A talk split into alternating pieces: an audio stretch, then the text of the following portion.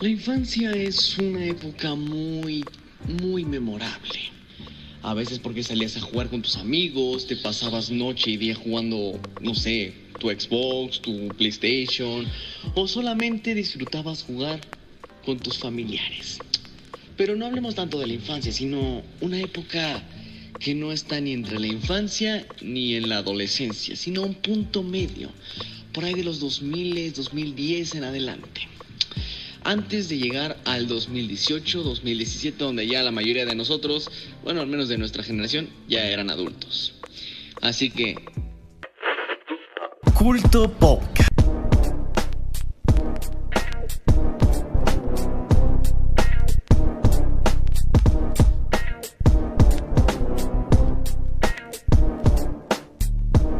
Presenta Nostalgia.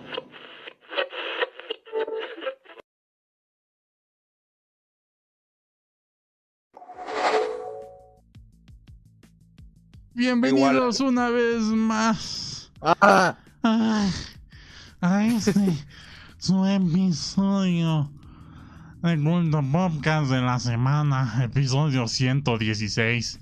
Eh, gracias a Alejandro López que nos que le dio like al stream en, en, en Facebook.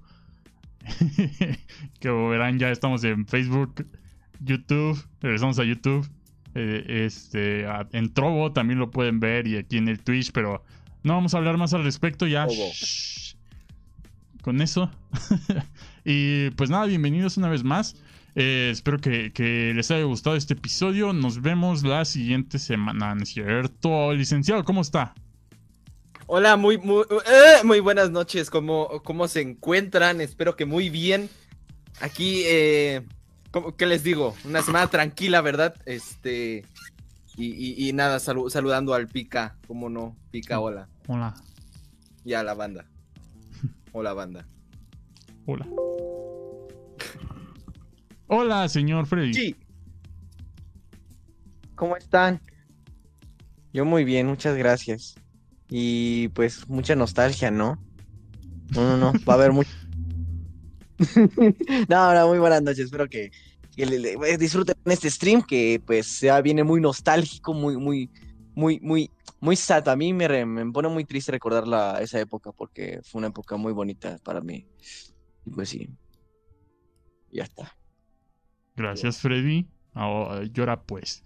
Eh, señor Fernando Teorías. Ah, pues aquí, aquí, pasando ya. Ya es de noche, ya puedo ser señor de la noche si preguntas. El Eh, señor de la noche. Exactamente. Y aquí, pues pasándola. Esta es una época muy interesante. Creo que vamos a poder hablar tendido un rato. Incluso si llega el señor Toriz, pues nos va a echar una hora de, de serie, supongo. Eh, esto se va, a poner, se va a poner chido por lo mismo. Y pues ni hablar, vamos a, vamos a ir comenzando tendido con estos temas de esta segunda parte de nostalgia de la década pasada. Espérense ocho años para hablar de la siguiente, para el siguiente capítulo. Entonces, vamos a, vamos a ir comenzando, ¿no? En efecto, en efecto. Y pues yo también me presento. eh, soy el señor Picaforte, su servilleta.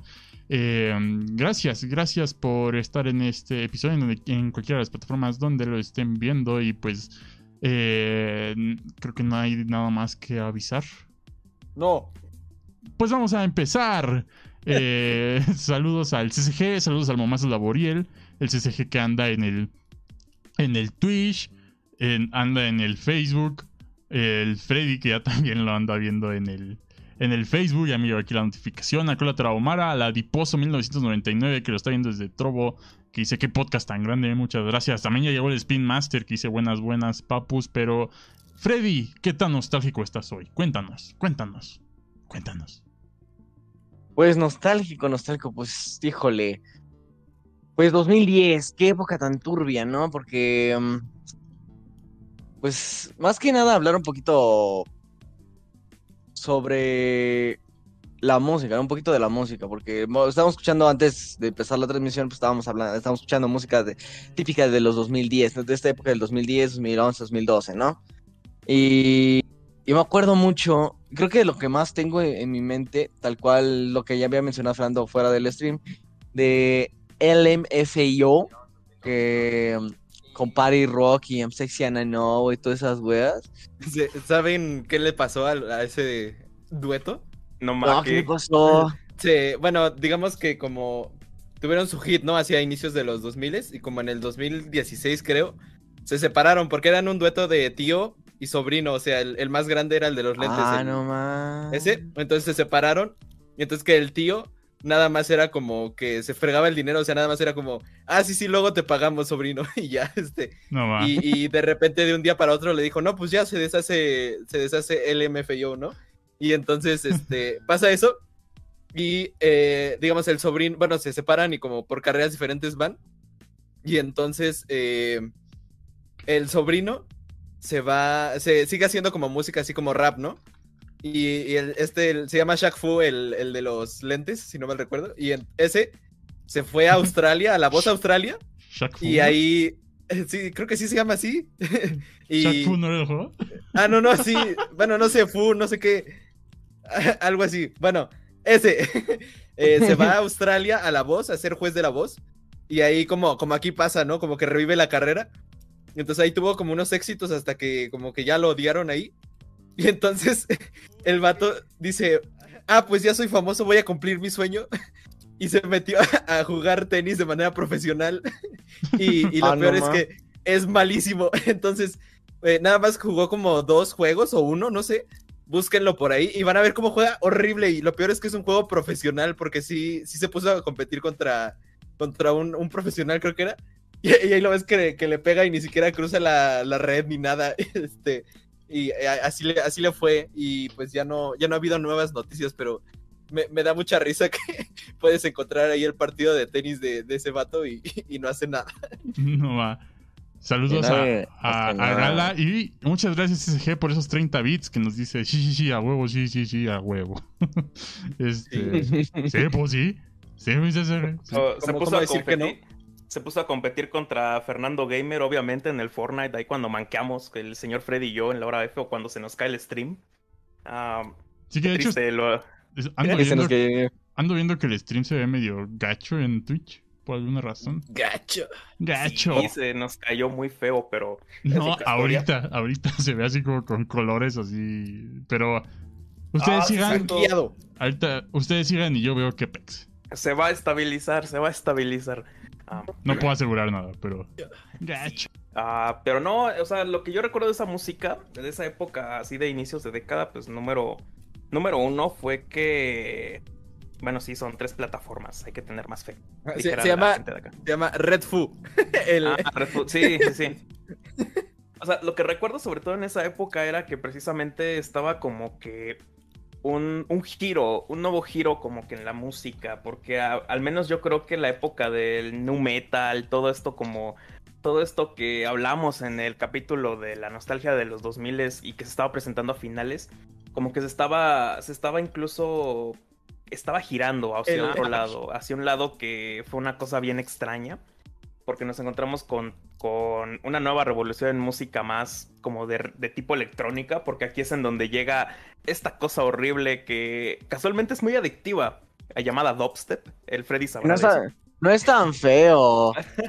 y casualmente es en donde también llegan otros, otros exponentes de lo que acabaría siendo esta música de intro de youtuber, de youtuber genérico, ¿no? Que sería entre dubstep, entre, entre todo este tipo de cosas extrañas eh, y todo lo demás. Pero también, también creo que es el cimiento de lo que sería súper popular ya ahora mismo, tanto en esta dé- década como en la segunda mitad de la otra, como el K-pop. Creo que eh, la gente conoció K-pop gracias a Gangnam Style, eh, por así decirlo. Aunque mucha gente que decía que ya había entrado desde antes, pero no tengo la menor idea de cómo, si era una cosa súper extraña hasta ese momento. Eh, es la década en la que, bueno, tal cual, es la, es la época en la cual creo que también en cuestión musical muchos empezaron a agarrar una identidad, si le damos nombre, con respecto a, a preferencias, a gustos, y es por lo mismo que uno comenzó a conocer más, al menos, al menos eso me pasó un poco a mí. Y creo que es en donde, al menos yo recuerdo que en esa época era donde más música escuchaba por lo mismo, entonces creo que a todos nos, nos pudo haber sucedido algo muy parecido, que de repente estábamos muy en muy adentrados a meternos en algún tema, en algún tema con la música. Ah, y creo que eso es lo que generó que de alguna manera tengamos el gusto que tenemos hoy en mismo. No sé qué opinarían, qué era lo que escuchaban o qué era lo que recuerdan que sonaba así, un, así horriblemente pues cada rato. Ahorita, por eso yo creo, yo también relaciono mucho eh, los 2000, eh, sobre todo como de 2012 a 2014 más o menos, así como, bueno, cuando estábamos en la secundaria, el, el dubstep 100%, o sea, totalmente así como que lo recuerdo claramente como esto era el dubstep. y es muy, es muy... Ajá. ¿Sabes qué es lo que yo pienso así en música? Dubstep y tribal, güey. Porque... también, también el tribal aquí en México. Pero digo, el, tribal Monterrey, así como. el dubstep es, es interesante porque, porque era, o sea, ya hablamos un poco la, ay, no me acuerdo, no, creo que no fue en el de Nostalgia, fue en otro episodio, que hablamos de, de esta especie de boom extraño que hubo en esas épocas sobre también como una especie de metal, ¿no? O sea, eh, Asking Alexandria, Black Bay Brights, o sea, estos, este tipo de grupos que se hicieron como super mainstream. Con gente que nunca hubiera escuchado, o sea, tú dices, este vato escucha reggaetón, este, porque está escuchando metal, ¿no? escuchaba esto. Pero tú te fijas en el dubstep y te das cuenta que en realidad hay muchísimas influencias del metal ahí y solo hace falta ver a su más grande exponente, obviamente Skrillex, este que eh, antes de que hiciera dubstep, él era una especie de rockero ahí que nunca terminó de, despegar su carrera. Y incluso mucha de su música usa como samples de sus propias canciones. y es, muy interesante porque tú escuchas el dubstep y tú cambias el, el sonido este como del bajo todo así como ese y lo cambias por una guitarra y prácticamente es metal. O sea, eh, de, de ese sentido es como mucha influencia que tiene el dubstep del metal. Y, pues se me hace muy interesante porque son cosas que uno no nota, o sea, uno dice, pues es puro ruido, sí, es puro ruido, de eso trataba, pero eh, no, es, que haya salido así nada más de vamos a hacer ruido y ya XD, sino que tenía como ciertas Ese era el punto. Y se me hace muy interesante. Y, también em, eh, algo que, mencionó Fernando del, del K-pop, eh, se me hace interesante porque están muy conectados en realidad estos dos porque el dubstep murió así escandalosamente, o sea, de un día para otro, o sea, el dubstep estuvo bien chidote y después, pum, ya desapareció. Que ah, yo recuerdo que me gustaba, pero sinceramente lo escucho ahorita y es como, ah, más por nostalgia que por gusto. Yo lo escucho y digo, pues no está tan chido, pero en esa época, boom. Eh, pero en cuestiones de producción, súper perrote el, el, dubstep. Pero bueno, eh, o sea, murió muy rápido el dubstep, dubstep aquí pero tú te pones a escuchar el K-pop de ahorita y muchas estructuras, muchos arreglos son de dubstep. No tal cual así como el ruidote, pero pues esto de, que van como, eh, como este, el bass drop, ¿no? Que se llamaba así como el, estribillo musical donde había puro ruido y esto. Eh, hay, mucho de eso y, ahí se nota un poco la herencia y que todavía está vivo de cierta manera, pero pues no aquí, no como era antes, eh, sino que se unió, se unió al, al K-pop y como dice Fernando, eh, creo que es interesante, ¿no? Que el K-pop haya como surgido en esta época igual como, como mainstream. Y, yo creo que le pasó, o sea, como, como dices, ¿no? Está lo del... Eh, como decías, lo de Gangnam Style, que fue una especie como de, de hit que yo tampoco diría que ahí empezó el K-pop, sino que ahí como que se dio a conocer de manera masiva eh, pero ya era bastante de nicho, de nichos grandes, ¿no? Digamos aquí de este lado del mundo, que es un poco lo que le pasó en esta misma época al trap, porque el primer hit del trap es el de, el de Harlem Shake, si se dan cuenta. Eh, entonces, eh, Harlem Shake, que fue un meme por el maravilloso Filthy Frank, este, tu padre, este, pues fue, fue igual esa, esa especie de, de hit musical, ¿no? Que sobre todo viene mucho de, de esta época en donde ya, ya hemos mencionado, ¿no? Que los memes como que sí duraban mucho, ¿no? O sea, ahí sí, sí tienes cosas como el hola que hace y eso que creo que vamos a hablar un poquito más adelante, supongo. Pero bueno, eh, pasa eso, ¿no? Con el Harlem Shake, por ejemplo, eh, estuvo muchísimo tiempo así, pero muchísimo, no sé, creo que todo un año, ¿no? Más o menos. Eh, así como, como en tendencia, también el Gangnam Style. Eh, y, el, de, cierta manera el dubstep fue una, no fue tanto meme, pero si te fijas, muchas de los samples que usaba, por ejemplo, Skrillex eh, son de internet, de memes internet. Eh, eso, eso se me hace muy interesante porque recientemente como que revisité esto para, para este podcast y vi mucho de eso, muchas influencias de memes, sobre todo pues de gente gritando gringa, ¿no? Este, pero ahí los usaba el Skrillex como para dar risa. Y se me hace interesante, digo, después lo que le pasó a toda esta oleada de, de los del dubstep es pues, como Skrillex, ¿no? Que se hicieron productores, porque el, eh, como les digo, el, el, dubstep era como muy enfocado en la producción, así sonaba bien perrote, pero bueno, las canciones como que eran extrañísimas. Y, y, pues Skrillex es lo que le ha pasado, ¿no? O sea, ya no saca tanto como solista, sino que produce muchos de los hits que escuchamos. Cada de los ha hecho él, ¿no? Entonces sí creo que el dubstep es interesante toda esta historia de los 2010 porque Internet tenía una memoria más, más larga, ¿no? O sea, como que... Le, Había menos gente también. Bueno, sí, pero digamos, le tomaba como cierto cariño a cosas y no se desvanecían tan pronto como ahorita que lo que decimos, ¿no? El meme de ya ni la semana, como de los tres días, y ya después cambia, ¿no? El de la familia duró un día, un día, güey. sí. El perrito duró como unas dos semanas nada más y ya fue a alargarlo mucho.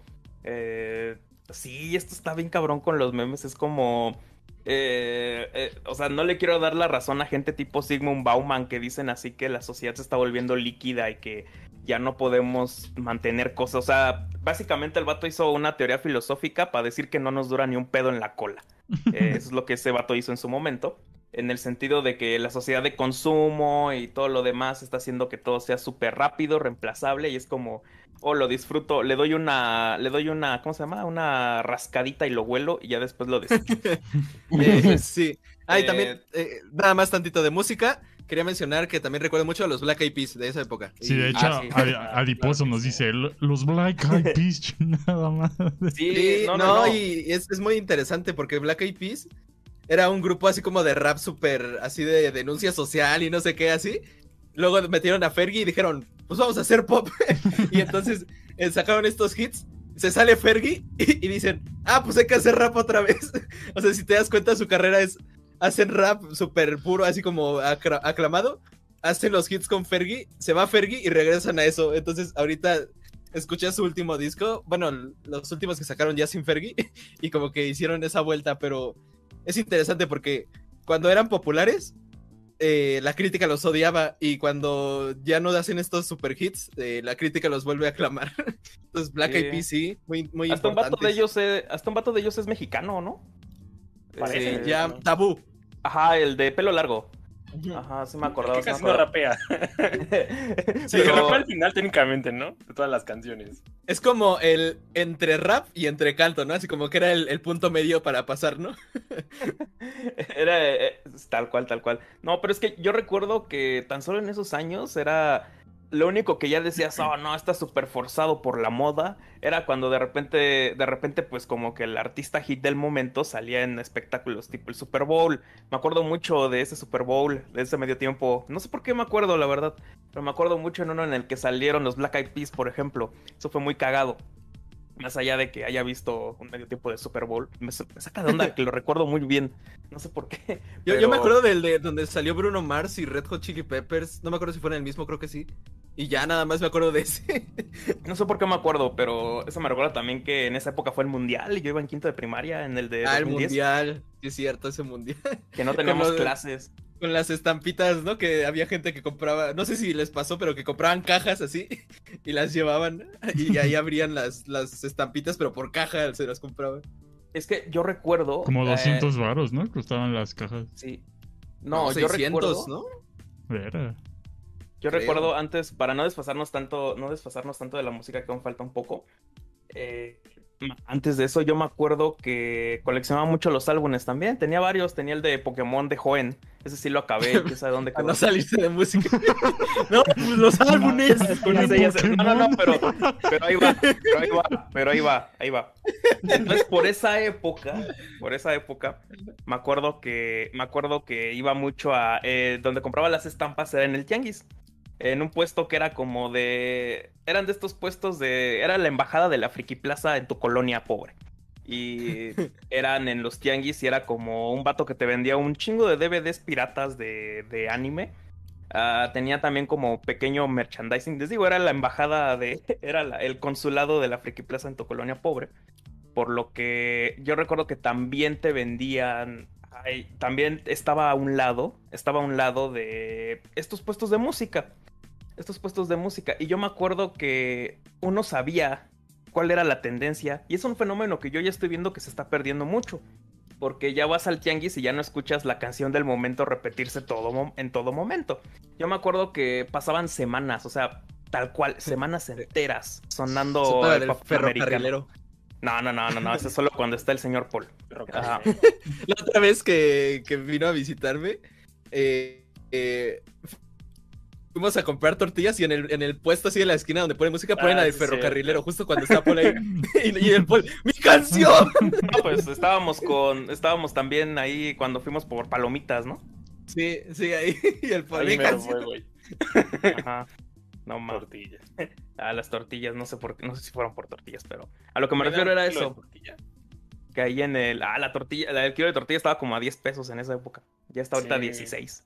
Ah, el dólar en 13.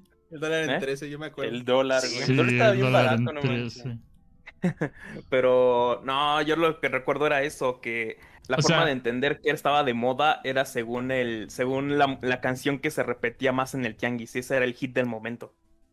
Sí, o sea, yo también me acuerdo. O sea, yo hablando de lo del dólar, ya me llevo a acordar del dólar a 10 porque era así como, no, pues ¿cuánto es en dólares? No, pues nada más multiplica, nada más agrégale un cero. Ajá, y ahorita se como, multiplícalo por 2 y le pones el cero. No, sé si no sé si ustedes alguna vez fueron como a esas tiendas, creo que de American Eagle, que antes como que tenían los precios en dólares.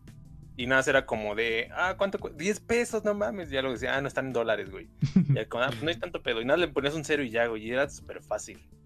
Y ahorita. Es lo mismo, solo multiplicado por dos. No más 17 pesos, 13, ya era más difícil, ¿no? Para, para un pol de, cambio. de secundaria, todo pendejo. ¿Cómo estás? Eh, bueno, de, de música, eh, no sé qué más quieran decir, pero por ejemplo, yo quiero eh, recordar, ¿verdad? Varios de los, de los artistas que surgieron en esas épocas que tal vez no nos gustaban tanto, pero, pero son dignos de recordar porque en esa época yo me acuerdo mucho, por ejemplo, de, bueno, Rihanna empezó como a pegar. Eh, sobre todo, eh, me acuerdo de Katy Perry, que en, esa, en esas épocas como que de repente así, este, ah, sonaba mucho. Eh, las, las canciones de Eminem con Rihanna, que a mí no me gustan para nada, pero me acuerdo mucho que todo el rato, así como dice Fernando, o sea, cada rato escuchabas esa, la de, la que Love the Way You, you Lie, sí, sí, sí, no sé qué, qué tanto sabía. Pitbull. Pitbull, Pitbull, sobre todo, este, Mr. Mr. sí. Eh, eh, Bruno Mars también eh, empezó a despegar. Pitbull, este, tan odiado y tan amado por. Bueno, no amado, como que nada más gustaba, pero si te ponías a analizarlo, todo el mundo lo odiaba. Yo les voy a decir la verdad, yo pensaba que, yo pensaba que Vin Diesel era Pitbull.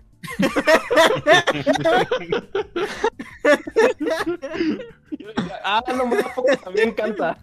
Un pelón. estaban pelones. Eso tenía sentido para mí. ¿No recuerdas que casi todas las películas donde había una fiesta que eran de Hollywood siempre eran como de poner una canción de Pitbull? Yo me acordaba mucho de las, películas. Sí, sí, era como de canción de Pitbull. Es que, es que si era el, el, que hacía los hits, o sea, tú ponías a Pitbull en cualquier canción y era un hit, pero es un hit súper, no sé, como que expiraba muy rápido, o sea, bueno, todavía una que otra, así como con el Freddy que la otra vez escuchamos. ¿Cuál ah, es? La de, la, de con Enrique Iglesias. Iglesias. Eh, no me acuerdo con qué otros. O sea, alguna que otra sí se salva, pero en general era como. No sé, como por ejemplo la esta que hizo con Jennifer López de On the Floor, esa que era la de la lambada. Esa es ah, súper. La odio. pero bueno, eh, también eh, Adele, por ejemplo, empezó a tener como más hits. Lady Gaga. Es, este Lady Gaga también. Bueno, un poquito antes, pero sí, como que el boom, ¿no? Y sobre todo esta banda. que, que, no, eh, sobre todo esta banda que, hizo, yo diría que, yo, yo, sí diría que es como el himno de la primera mitad de, esta, de la década de los 2010, es que es la banda que se llama Fon, que en inglés se dice Fon, eh, que hicieron lo, de We Are Young y, la, la, de Tonight, We Are Young, esa. No me acuerdo qué otra hicieron, pero hicieron otra igual. Eh... eh la de Carrion, ¿no? Que también fue la ah, que sí, Carrion. Sí, exacto. Eso, hizo, o sea, solo hicieron esas dos rolas. O sea, creo que la banda hizo, hizo ese disco y ya se separaron. Pero ya con eso. y, yo creo que sí son súper icónicas de esa época. Eh, tenemos, por ejemplo, de los últimos One Hit Wonders, yo, porque yo considero que ya no hay One Hit, one hit Wonders, porque tú pegas y tienes por lo menos un nicho que te sigue escuchando. O sea, ya no es como que de repente tu carrera se acabe como sucedía antes con los One Hit Wonders, pero tenemos por ejemplo a, lo- a los estos, a Gautier de Somebody That I Used to Know, que es como, ah, canción súper conocida y luego ya, ¿qui- ¿quién eres papá? Eh, algo que, por ejemplo, eh, que es del mismo año, y yo digo que es un ejemplo de lo que les acabo de decir, que no mueren las carreras, es eh, Carly Rae Jepsen con la de Call, Call Me Baby, Call Me Maybe. Eh, en esa, YouTube- esa En canción, un YouTube Rewind, ¿no? sí, sí, esa canción que todo el mundo, así como que, de hecho, los YouTube Rewinds empezaron, en- creo que en ese año, ¿no? 2012. 2012. Bueno, Ajá, Sí, ¿no? No, sí, sí, sí hay de 2010, según yo. Ah, sí, sí, pero es que antes era como, como un top 10 de videos más Sí. vistos, algo así era, ¿no? Y luego Ah, se hizo sí, el como rewind. el último, sí. sí, ya después era... Bueno, Ca- Carly Rae Jepsen es muy interesante porque fue One Hit Wonder y después como que otra vez como que empezó a construir su carrera, pero es muy muy buena, o sea, yo les recomiendo mucho escuchar eh, el Emotion y ya. Eh, Gracias ¿qué a, más, eh? a Adiposo por hostearnos. Muchas gracias. ah, mu- muchas gracias, muchas gracias. Aquí hablando de, de música de los 2010 es Florida. ¿Se acuerdan de Florida? eh, que, que Florida está súper muertísimo ahorita. Yo no, no he escuchado nada de él desde entonces. Ni Eh, ni siquiera sé quién es, papá. El de. No sé, es que tiene varios hits. Es como, hace cuenta, el Pitbull. Pero. Pero rapero. Como rapero aprobado por los raperos. Más o menos, ¿eh? Más o menos, o sea, no. Eh, bueno, no sé, Taylor Swift. Eh, como decía que Bruno Mars, esto. Eh, por ejemplo, algo que yo sé que mucha gente odió. Y quiero, quiero saber su opinión. Bueno, también está Macklemore, que a mí no me gusta nada. Pero a ver, ¿qué, le- ¿qué opinan de, de Lord con la de Royals? Que se acuerdan que pegó un montón. No, sí, And we no, never be Royals. Royals. Que ustedes, Yo- yo ustedes voy- eran de los que les gustaba o la odiaban, porque creo que la es- esa como súper separa a la gente. Es que no Ah, es que yo lo siento, que está, siento que está como que muy sencilla, ¿no? O sea, y- aunque sí digas, ah, pues está sencilla, pero sí suena bien, es como de. Ni siquiera hay cosas que. o- bueno, no es que aquí ya como que voy a entrar en detalle, en problema. Pero no sé, o sea, la letra, aparte de. O sea, no necesariamente toda la letra tiene que tener sentido en Separa a una la gente. canción. Es que no, Ah, pero. Pero bueno, sí tiene que tener un sentido al final narrativo. Eso yo creo, ¿no? Sí. Y, pero esa canción como que de la nada sal, sal- pasaba eso por los Es que- huevos y la... fue- Es que, ¿sabes la- por qué dice Royals? ¿por La- qué? porque el eh, Lord, este, o Lordi, no sé cómo se pronuncia todavía, no sé por qué. Lord. creo que es. Lord. Sí, Lord. Lord, Eh, de repente vi una, vi una foto de un jugador de béisbol del equipo que se llama Royals y dijo, ah, voy a meter esto a la rola.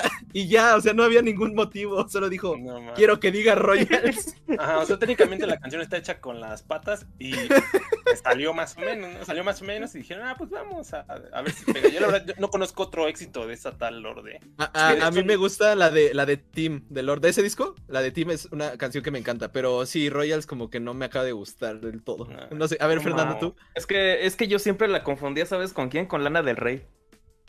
O sea, yo siempre Eh, pensé que era la es que, misma es que, persona. de, de hecho, Lana del Rey tuvo mucho así como especie de. como hizo una especie de escuelita, pero era se sentía mucho como imitaciones, ¿no? Bueno, eso es lo que yo siento como que. Yo sentía, güey. ¿sabes qué sentía de Lana del Rey? Que eh, era como que la copia barata de Florence plus The Machine. Yo sentía, güey. Ya sé que pero, pero que sí se metió al mainstream, no sé. Ajá. Sí se metió Algo al hizo. que, ajá, de hecho, yo supe de Lordi más, más que nada por South Park. Y lo Ah, que había- y- Sí, yo también. sí, porque Fuentes Randy Marsh. South Park. Sí, sí, ¿Qué? sí, porque Randy March era, se supone que él es ella. y, Sí. y, o sea, nadie se da cuenta. O sea, ese es el chiste tal cual. Eh, bueno, a ver, sigamos un poco. este, tenemos por ejemplo la, la canción de Happy de Pharrell Williams que salió para mi villano favorito, que creo que también es una canción que o, o te gusta o odias con toda el alma. Yo estoy en medio, pero ah, cada vez creo que me harta más. pero bueno, Es una Es que cre- canción. cre- creo que sí, depende de las veces que la hayas escuchado. Por Sí. ejemplo, yo, no- yo tanto no la he escuchado, pero o sea, es- es- estoy igual en un punto medio, porque Happy como de, pues, está chida, ¿no? Hasta, pues, hasta da que- ganas de bailarle en el eso- pero es que es que si no estás feliz, te, Eh, te es que agarra no- por ese momento de super frustración de eh, ¿por qué eres tan vacío para querer ser feliz? Pero es que si no eres Antonio Tarek, ¿cuál es el punto, güey? En El distrito 19. Sí. PRI. Así era Ay. Pri. ¿Qué querías Ah. decir, Fernando? No, no, no, que esa canción también. Yo me siento en un punto medio porque eh, es una canción que no se, no se escucha mal, pero siempre he pensado que es una canción que está hecha para. Está hecha únicamente para escucharla como 30 segundos. A lo Sí. mucho, ya, a lo mucho 30 segundos. Es como, como un helado súper dulce. ¿no? Ajá. Sí, Y, sí. y está mejor en un comercial. O sea, no sé, siento que es una canción que, que queda perfecta con cualquier comercial.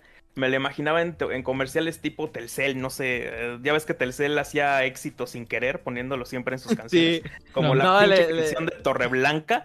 O- odio, odio con toda mi alma Torreblanca por esa maldita canción de las llamadas. Ah, o sea, lo La lamento maravilla de esa boca. Creo que, creo que todos los que, los que no lo tienen de, de ringtone la odian. Ah, sí. Eh, Ay, no. bueno, De- A ver, sigamos un poquito, de- eh, de- ajá, dice el. Songs, esa canción me encabrona, la de Happy.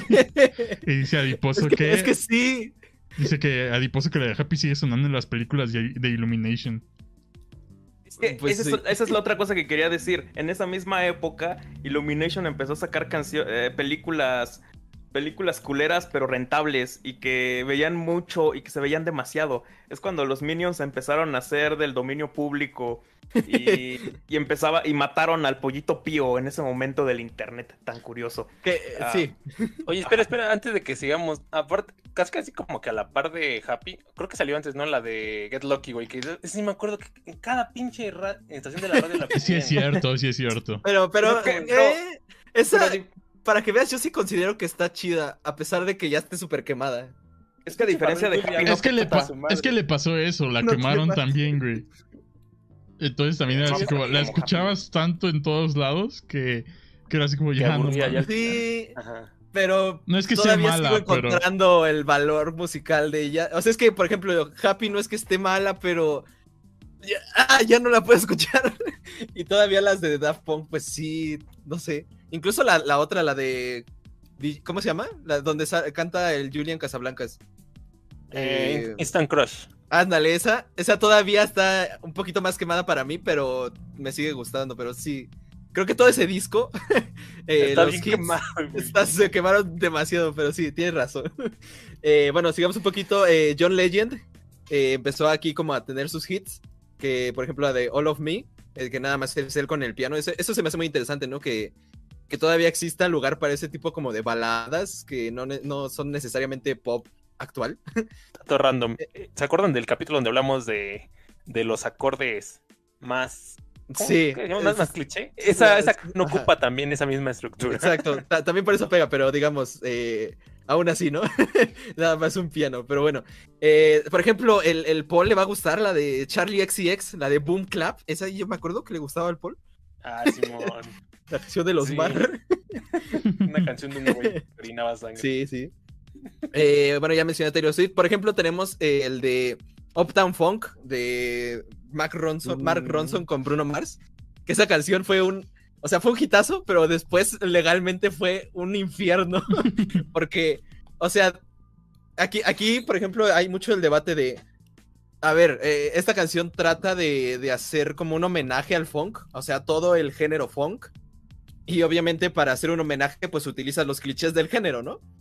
Y lo que pasó es que utilizó tantos clichés que un buen, un buen de gente así los demandaron porque dicen, es que se parece a mi canción, es que se parece a mi canción. Y entonces, eh, creo, si no mal recuerdo, que se le añadieron 16 escritores extras a la canción de todas las demandas que perdieron Ah, de que se parecía a otras canciones. Esa- Y... ajá. Ajá. No, bueno, na- nada más también eh, que es un poco el ejemplo de lo que les mencioné con lo de Ice Baby, de Vanilla Ice, que como, o sea, no es que, eh, o sea, no es que haya robado más que cualquier otro, sino que como es tan popular, pues las discadas luego luego van ahí contra ellos porque dicen, ah, con que se parezca un poquito vamos a demandar porque pues obviamente está generando muchísimo dinero. No Entonces, también por eso tanto. Sí, sí, pero digamos, eh, ah, bueno, pero este Vanilla Ice pues sí tenía un poco, ¿no? Pero bueno, digamos, fue el primer caso tan grande precisamente porque fue una canción muy sonada. ¿Qué querías decir, eh, Fernando? Ah, que precisamente yo recuerdo que ese, ese boom que tuvo tal cual Bruno Mars eh, era una cosa, era una cosa bien latente porque la gente decía, no, ma, es el sucesor de Michael Jackson, hasta, Sí. hasta cantan igual, tienen como, o sea, tiene, tiene el estilo, solo le falta el vitiligo y volverse blanco. Es o su sea, hijo, güey. Ah, Sí, sí, hay, una, teoría de que es su hijo. Sí, Pues ya la, ya la mencionaste en un episodio, ¿no? sí, sí, sí, sí, sí. Sí, aunque Véanla, actual- véanla. actualmente yo diría que The Weeknd está más cercano a ser el siguiente Michael Jackson que Bruno Mars. Pero, Ay, no, cállate. Pero, no pero, pero, yo, yo- yo diría, yo diría, pero, pero me gusta mucho que Bruno Mars pueda salir, dejar una canción y que se haga el super hitazo del momento como lo, lo acaba de hacer. Entonces, eso habla mucho de su estatus como, como le- no como leyenda, porque todavía no creo, pero sí como figura súper relevante todavía. Me, me- me agrada eso. ¿Sabes qué? Me acordé ¿Ah? ahorita, ahorita, Carlos, que de hecho, ahorita que estaban hablando de Bruno Mars, me acuerdo que casi siempre los hits que pegaban aún más sobre los hits, porque me acuerdo que también había bastantes, como que se reforzaban más, ya que yo me acuerdo que siempre en Fox pasaban Glee, y en Glee pasaban como que Uh, un resumen sí, sí, de cada capítulo de los hits del momento. Entonces como que eso les volvía a dar fama a los artistas. del- A, a, a Freddy no, le gusta Freddy. esto. Uh, Freddy recordará esto.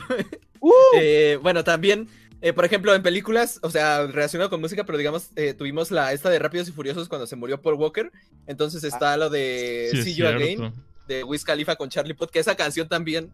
O sea, actualmente es un meme, pero no tan irónicamente. Yo siento que a la gente todavía le gusta bastante esta canción, ¿eh? O sea, como que, como que la esencia de ser una canción tributo siento que ha hecho que la gente todavía la recuerde como con cierto respeto, ¿no? Es que o sea, no, no sé qué opinen. Es que estuvo bien cabrón, me acuerdo. Yo iba en la secundaria cuando el güey se murió. Y así yo Íbamos. conocí a un vato que estaba súper obsesionado, o sea, estuvo súper obsesionado con eso y tuvo como dos años seguidos de foto de perfil a Paul Walker con un, con un listón negro. Y era como de, güey, ya, ya. o sea, lo entiendo, pero entiendo que esa saga marcó tu vida, pero... Pero no era tu jefe o algo así. Ajá, y entonces, pero me acuerdo que fue una constante bien densa porque creo en ese en ese punto creo que gracias, o sea, el hecho de que ahorita haya un Rápidos y Furiosos 9 que ya están en el espacio tal cual. Sí, ya está No sé. mamón. O sea, no sé qué va a ser de la 10. ¿Por qué va a haber una 10? Se los juro. No sé. va- Sí. Siento que van a haber dinosaurios. No sé Pues, por qué. Van a ya haber dijeron, ¿no? dinosaurios. Pues sí dijeron que la siguiente va a ser en el espacio, ¿no? No, Ya, es- esta es la del espacio. Ah, fueron Ya, ya salió. ah, ya fue. esta. Ah, yo, Sí. yo ya ni, ni idea. Según yo, porque vi una entrevista también así. ve- vi una entrevista, fue nada más así como eh, ver las noticias rápido. Creo que ya la siguiente va a ser la última. Que le quieren dar un cierre a Rápido y Furioso. Y ya Ay, después. sí. con- y ya después ¿Qué con- más pueden hacer? Va- van a hacer spin-offs. hacer van a hacer spin-offs. va- spin-offs. sí, para continuarla con spin-offs. Esa es la. la ¿Cuánto, idea. cuánto que es en secuela de Reto Tokio? Sí. Así como que, ah, nos seguimos por ahí. No sé, Esta fue algo su así. mejor película. Pero eso, Pues, eso lo veremos se- en películas. más güey, Según ahorita que yo, hablaste de Ra- de apenas, Reto Tokio- apenas No, no, no, regresaron dos espérate, vatos de cabrón. Reto Tokio en esta película. Así como, ¿qué pedo? Es que Reto Tokio es la peor película de todas, porque aparte de que es rápido y furioso, o sea, hay una parte, güey, hay una parte donde se muere un güey que le roba dinero a los mafiosos y que aparte hacía cosas bien ilegales y dicen, es que no mames, pobrecito, se murió porque le roban dinero a los mafios. Es como de, güey, qué pendejo, o sea, obviamente se iba a morir ese bro. Y se ponen todo tristes, o sea, es como el momento más triste de la película. ya sabemos que fue el peor, de tu, el peor día de tu vida, weón. Pero. ah, Que de hecho, ahorita pensándolo bien, Rápido y Furioso es todo un caso en el cine, ¿no? Porque yo me acuerdo así de, de más morro, era así como, ah, pues películas de carros, ¿no? Y de Sí, repente, empe- exacto. y de repente empezó a salir otra. Y otra. Y otra. Sí. O sea, tú dices Y carreras, pues, o hay una carrera, ¿no? Y ganan y, y ya. Y, y de repente ya volteas a ver y es todo un desmadre con la roca y, con, y con Vin Diesel y no sé qué. así, ¿Qué es esto, acaban güey? peleados, ¿no? Ajá. Sí, acabaron peleando. Ah, bueno, pues sí. eh, sí, también, pues, pero como les digo, la canción muy importante, ¿no? Eh, también, por ejemplo, tenemos otro One Hit Wonder. Y, y de este, yo, yo estoy seguro que se acuerdan, porque yo me acuerdo que esta canción, por alguna razón, no te la podías quitar de la cabeza. Y es la de cheerleader de Omi. No sé si con el título la recuerden. Pe- Mia, Ajá. Fantasy, Fachelli. Ah, muy buena. She's always right there when I... Esa canción, como la odiaba porque no me la podía quitar de la cabeza. Es buena, Eh. muy buena. No, no, a mí se me hace bastante mala, la verdad. eh, bueno, ajá, ¿Sabes Friday, de qué me acuerdo? Friday. Ah, ah, no, ahorita. también. ahorita. Antes de hablar de. Que es una industria bien rara, bien tipo. Señor El Patas de Nickelodeon, de los que produjeron a Friday. Friday. Pero Friday. no, yo. Rebecca Black. Que por Ajá. cierto, eh, no canta tan mal en sus cosas más recientes. O sea, Eh, como que sí se logró recuperar. Pero es que se hizo un meme de la época tal cual. Sí, O de hecho hizo un remake de esa canción hace poco. ¡Hala! No sabía. No sé si hace un año o algo así, pero sí. Yo sabía que sacó Saturday, que era como la secuela de Friday. No, pero así sí lo hizo. No, yo me acuerdo de otra. O sea, yo me acuerdo de TikTok, de Kesha. De Kesha, ah, sí, ese es a inicios, Ah, como en sí. 2011 Ajá. o algo así. Esa, Y el Freddy. Buena. TikTok, ¿Dónde? La verdad, yo no, yo no sabía quién era Kesha, güey, hasta que la vi en un capítulo de Cállate. Señora, o sea, yo, pensé que, yo pensaba que era Fergie, porque la única, la única tipa que veía con pantalones de. Ya sé que esta palabra va a ser muy despectiva, de Naka, era Fergie. Pero lo que me gustaba de Kesha era que tenía una voz como muy, como que podía desentonar, que sonara bien. Pero esa, eso era como una, algo que era interesante en dos canciones y ya después como que, eh, no sé, como que por eso siento que no. Mira, de hecho, era, un cabrón. si, si buscas Kesha en, en imágenes de Google, te sale una imagen de Lady Gaga así de repente. Este, sí, eh, ¿qué, qué ibas a decir algo, Fernando, o le sigo? Ah, sí. No, no, no, que también algo que me... ah, alguien que yo recordaba que seguía mucho en esa época. No me encantaba, solo me gustaba una canción, que era la de We Walk. Era de Think Things. No sé si le suena. Ah, sí, sí, sí, es la, es la canción que pasaban mucho en Nickelodeon, con los cortos de Bob Esponja. La de Ajá. I am Frinken, I am Frinken. es- Sí, sí, sí. No sé por qué me acuerdo, la verdad, no sé, pero eh, recuerdo que en esa época pegaban, aunque son de antes, son como desde el 2007, 2008. Pero en esa época creo que por ahí hasta el 2012 ya llegaron a su punto más álgido. Y eso, Sí. eso creo que era la época en la que todavía, la que todavía se usaba ese estilo emo. Porque, oh sí, ah, se- señoras y señores, Avril Lavigne ya es una señora. Ya se ve, ya Sí, se ve mal. Bueno, pero Ya- no sé si no, ya lo no has sé visto si en viste, ¿no viste el TikTok que subió hace como dos semanas, tres? No sé. Es que, Yo la veo es en que, internet y.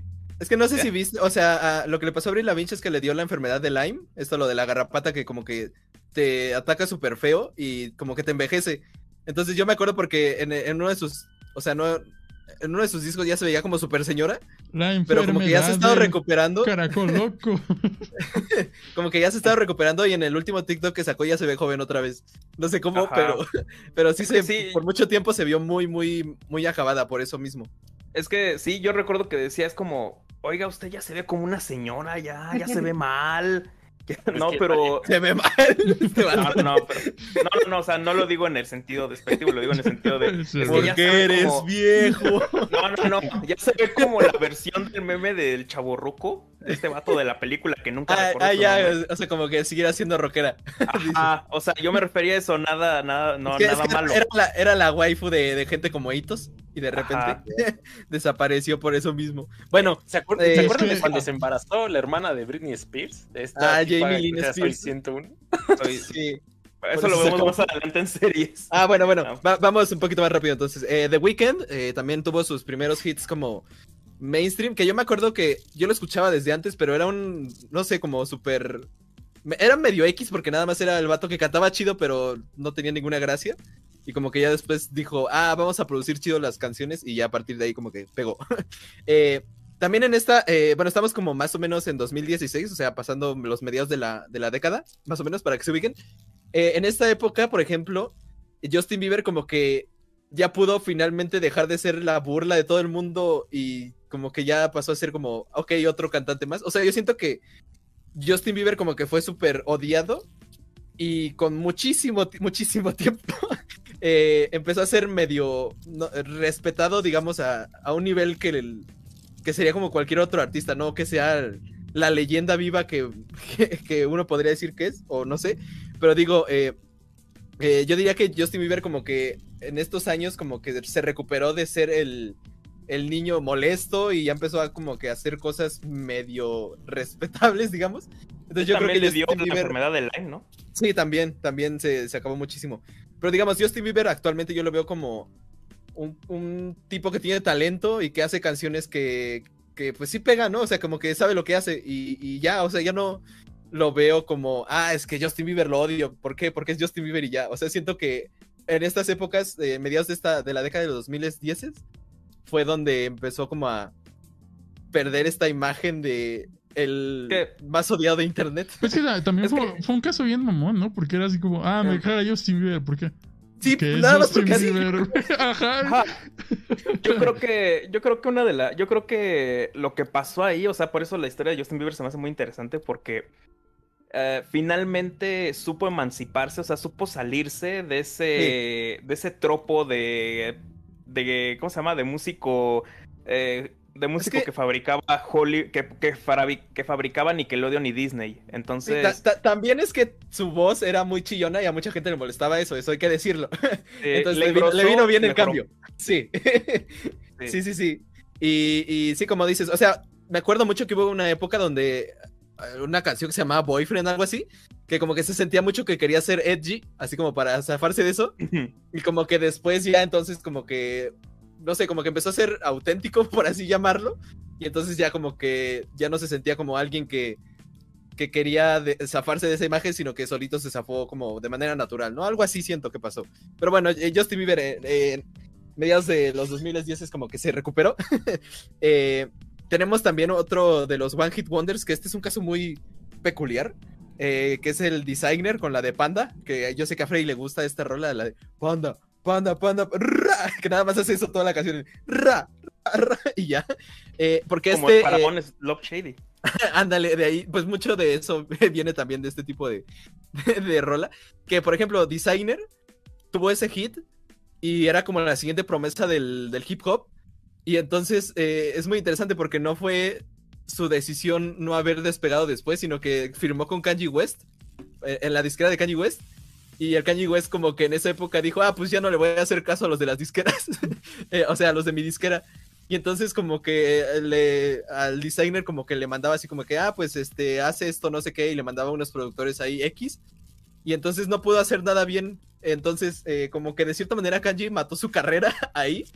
Y, y ya este, se zafó hace unos cuantos años y como que apenas está tratando otra vez de recuperar, pero curiosamente tuvo su hit, firmó con el más grande del hip hop, bueno, el segundo más grande del hip hop, y, y, se murió su carrera.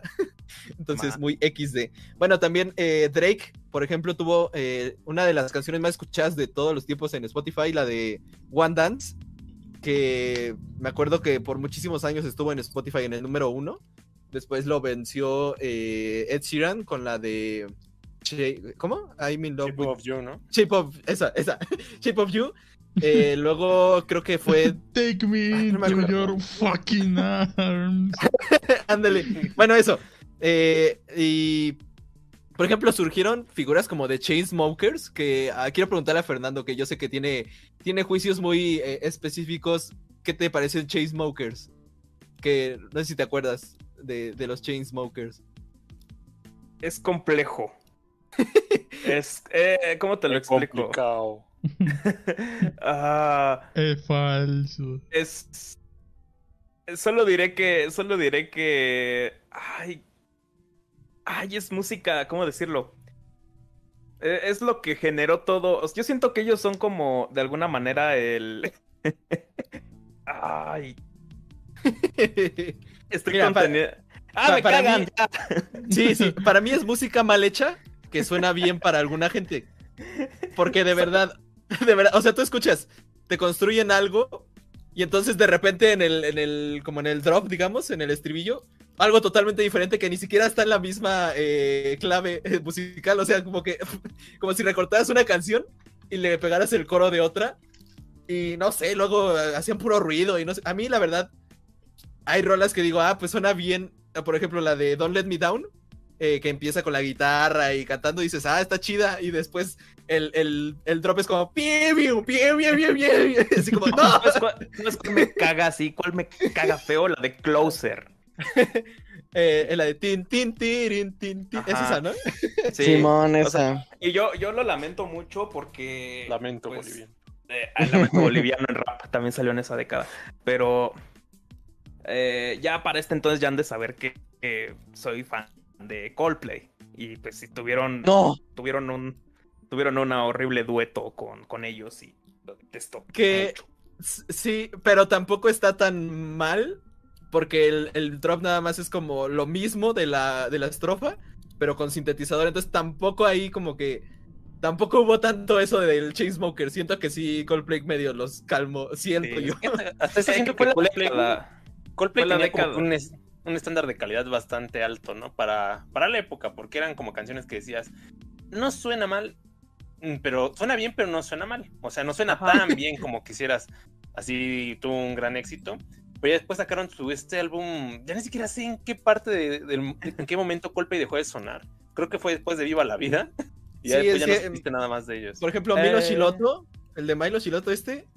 Ajá, eh, ahí murió. O sea, no, no está tan mal, pero ya no es como, ah, rolonas. Nada no más, sé. nada más Paradise, para. y- y para- más o menos, Fix You. A mí me gusta mucho Fix You. el yo, yo lo siento. Yo creo que es increíble Fix You. Pero bueno, eh, Kendrick Lamar, por ejemplo, sacó. eh, o sea, Kendrick La- Lamar es un, un caso muy interesante en el, en el hip hop. Porque era como medio, ahí medio pegaba. Después sacó uno de los discos más aclamados de la época. eh, y sacó también eh, después uno de los más exitosos. que, bueno, para que lo recuerden, es el de Be Humble. Ala, ala, Be Humble. No sé qué. Así. E- Ese, por ejemplo, fue de sus grandes hits. Kendrick Lamar, muchos dicen que va a ser el siguiente como gran artista del hip hop, pero lo que le pasó es que detuvo su carrera porque dijo es que ya hice cosas tan grandes que ya no sé cómo seguir. Entonces actualmente está como... eh, lo último que hizo, por ejemplo, fue la... Si no mal recuerdo, fue el soundtrack de Black Panther y ya. Pero ah, disco como tal, como que ya no quiere sacar, como que dice, ah, es que hice cosas así que la gente espera de mí que no. Pero bueno. Eh, oye, por ejemplo, antes, ah, antes de salirse de, de lo de Chainsmokers, que me acordé, güey. de Ah, ok, sí. Eh, también ahí en esos, en ese tiempo como que empezó a pegar mucho de Neighborhood, ¿no? Porque yo me acuerdo Ajá. que también se escuchaba en muchos lados la canción de Sir Weather, o no, no sé cómo se llama, pero esa canción de que también es de memes, que ocupan en memes. La de oh, oh, oh, oh, o no sé cómo va. Tú, Fernando, tú, tú sabes quiénes son, ¿no?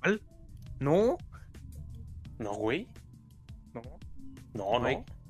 no, bueno, ok. Eh, bueno, ya, ya medio lo mencionamos. Ed Sheeran también en- este, empezó a pegar, mm, tuvo su super hit de Shape of You.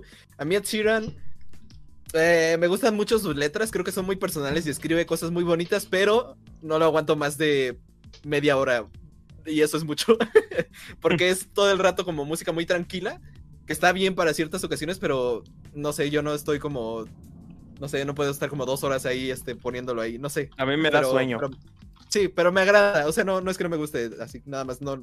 Para un, gran rato no. Pero, Eh, Fernando, es, es momento de echar hate.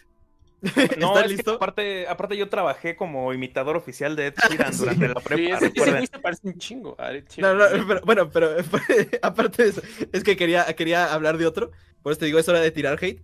Quiero que hablemos, señor Fernando, de una figura que odio con toda mi alma en la industria musical. Paul, Paul Wowis. Es, no, DJ Khaled.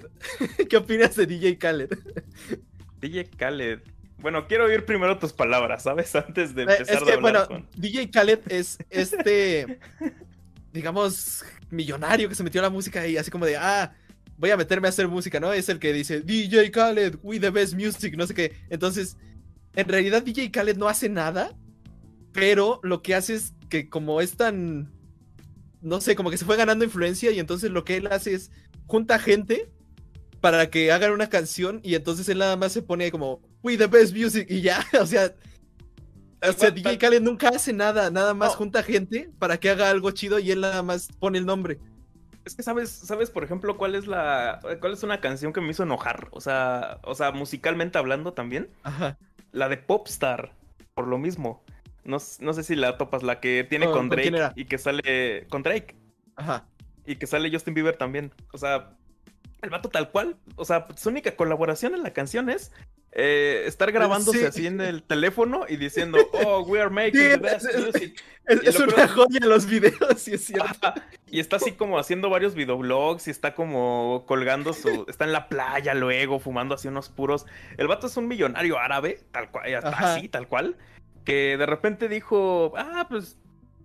O sea, pues estaría literal- bueno si yo hago mi música, ¿no? Es como Adam Literal Sandler. compró, compró las colaboraciones nada más porque sí, entonces ahí lo tienes. Ajá, o sea, es el Adam Sandler de la, de la música, tal cual. Eh, el vato nada más tiene el varo para hacer algunas cosas, ya lo hace por gusto, se mete por, o sea, hasta mete a su, o sea, no mete a sus amigos ahí, pero eh, el vato hace esto por puro, por la pura posibilidad de que pueda hacerlo. Sí, exacto. Y termina por, y termina por hacerlo por puro gusto. Bueno, el vato no es, no es tal cual árabe de nacionalidad, sino que es de origen palestino, aparte. Entonces, eh, es una. y es una joya. Es, yo creo que es una de las cosas que. Una de las cosas que se van a analizar en la sociología del futuro. Cómo. Sí, es que no, es que no, ¿por qué existe?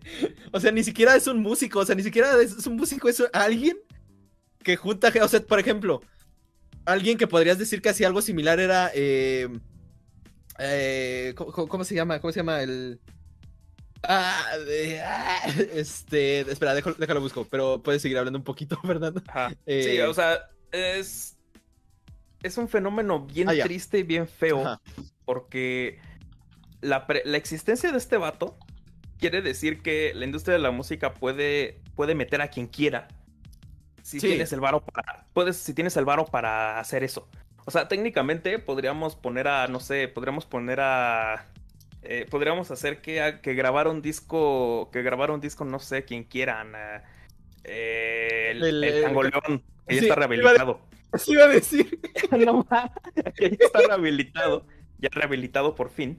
Ah, si tenemos el varo para ponerlo, podemos hacer que grabe un disco y que no sé, que haga, que haga, que, que haga una colaboración. ¿Quién está de moda? Este vato del bigote ridículo, Camilo.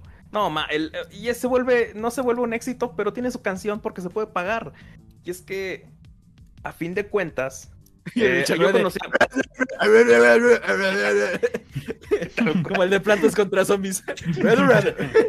No, y tal cual, lo que, lo que, lo que a mí me genera un poco de duda es que ah, yo conozco mucha gente que dice, dejo de escuchar o cancelo así tal cual al que salga en la siguiente canción de DJ Khaled. Porque dicen, entonces estos, estos ni siquiera están comprometidos con su propia música al grado de que, al grado de que hacen algo con este güey.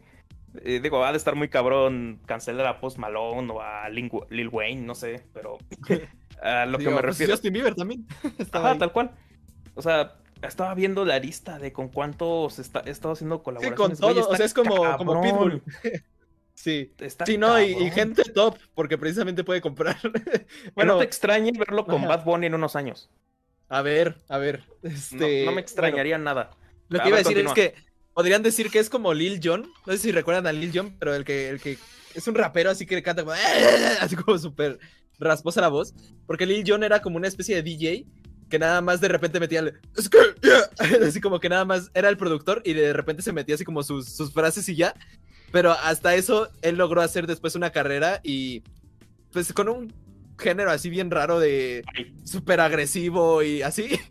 Pero logró hacerse su carrera después, o sea, sí logró hacerse de renombre por sí mismo, aunque sí empezó siendo como esa especie de figura de, ah, traigo este vato, le hago una rola y ya, meto mi nombre. ¿Cuál es la mejor canción de Pitbull que hizo con Lil Jon?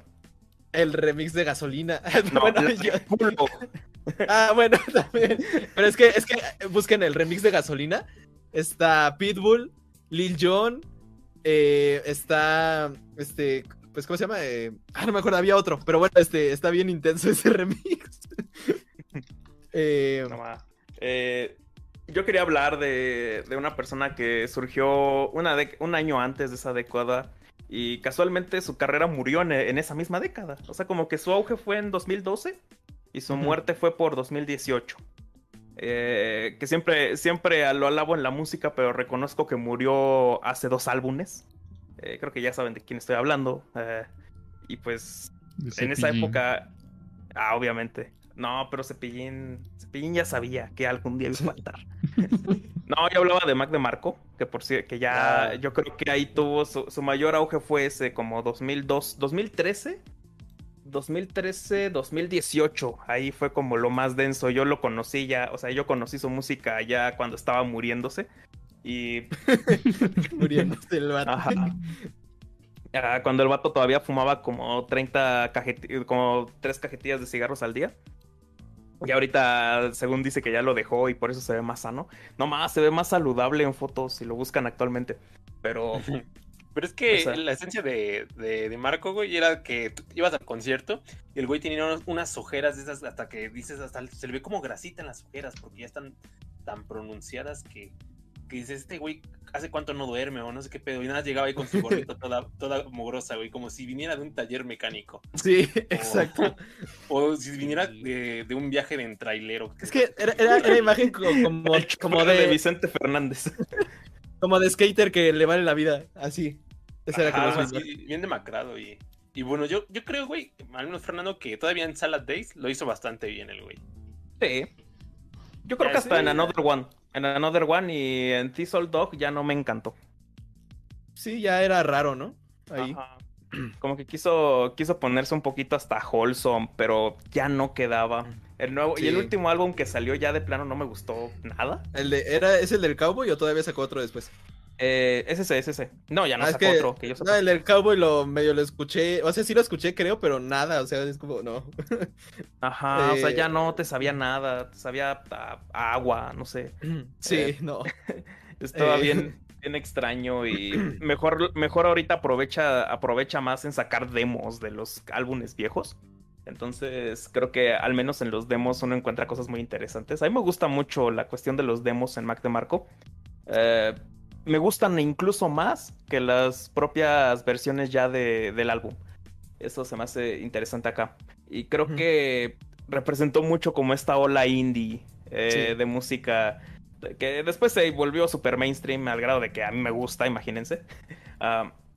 Y esto, esto creo que sentó también lo que una, lo que una época marcada con esa música que actualmente dirían que es básica, ah, se, se generó por ahí como del 2015 al 2020.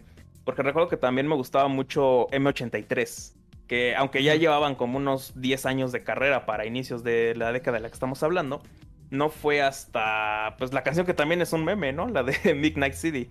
ah, en donde, en donde pues ya empezaron a tener como una autonomía más grande. Ese álbum me gusta mucho, por cierto, que siempre olvido su nombre. Solo sé que es el que tiene las, los títeres.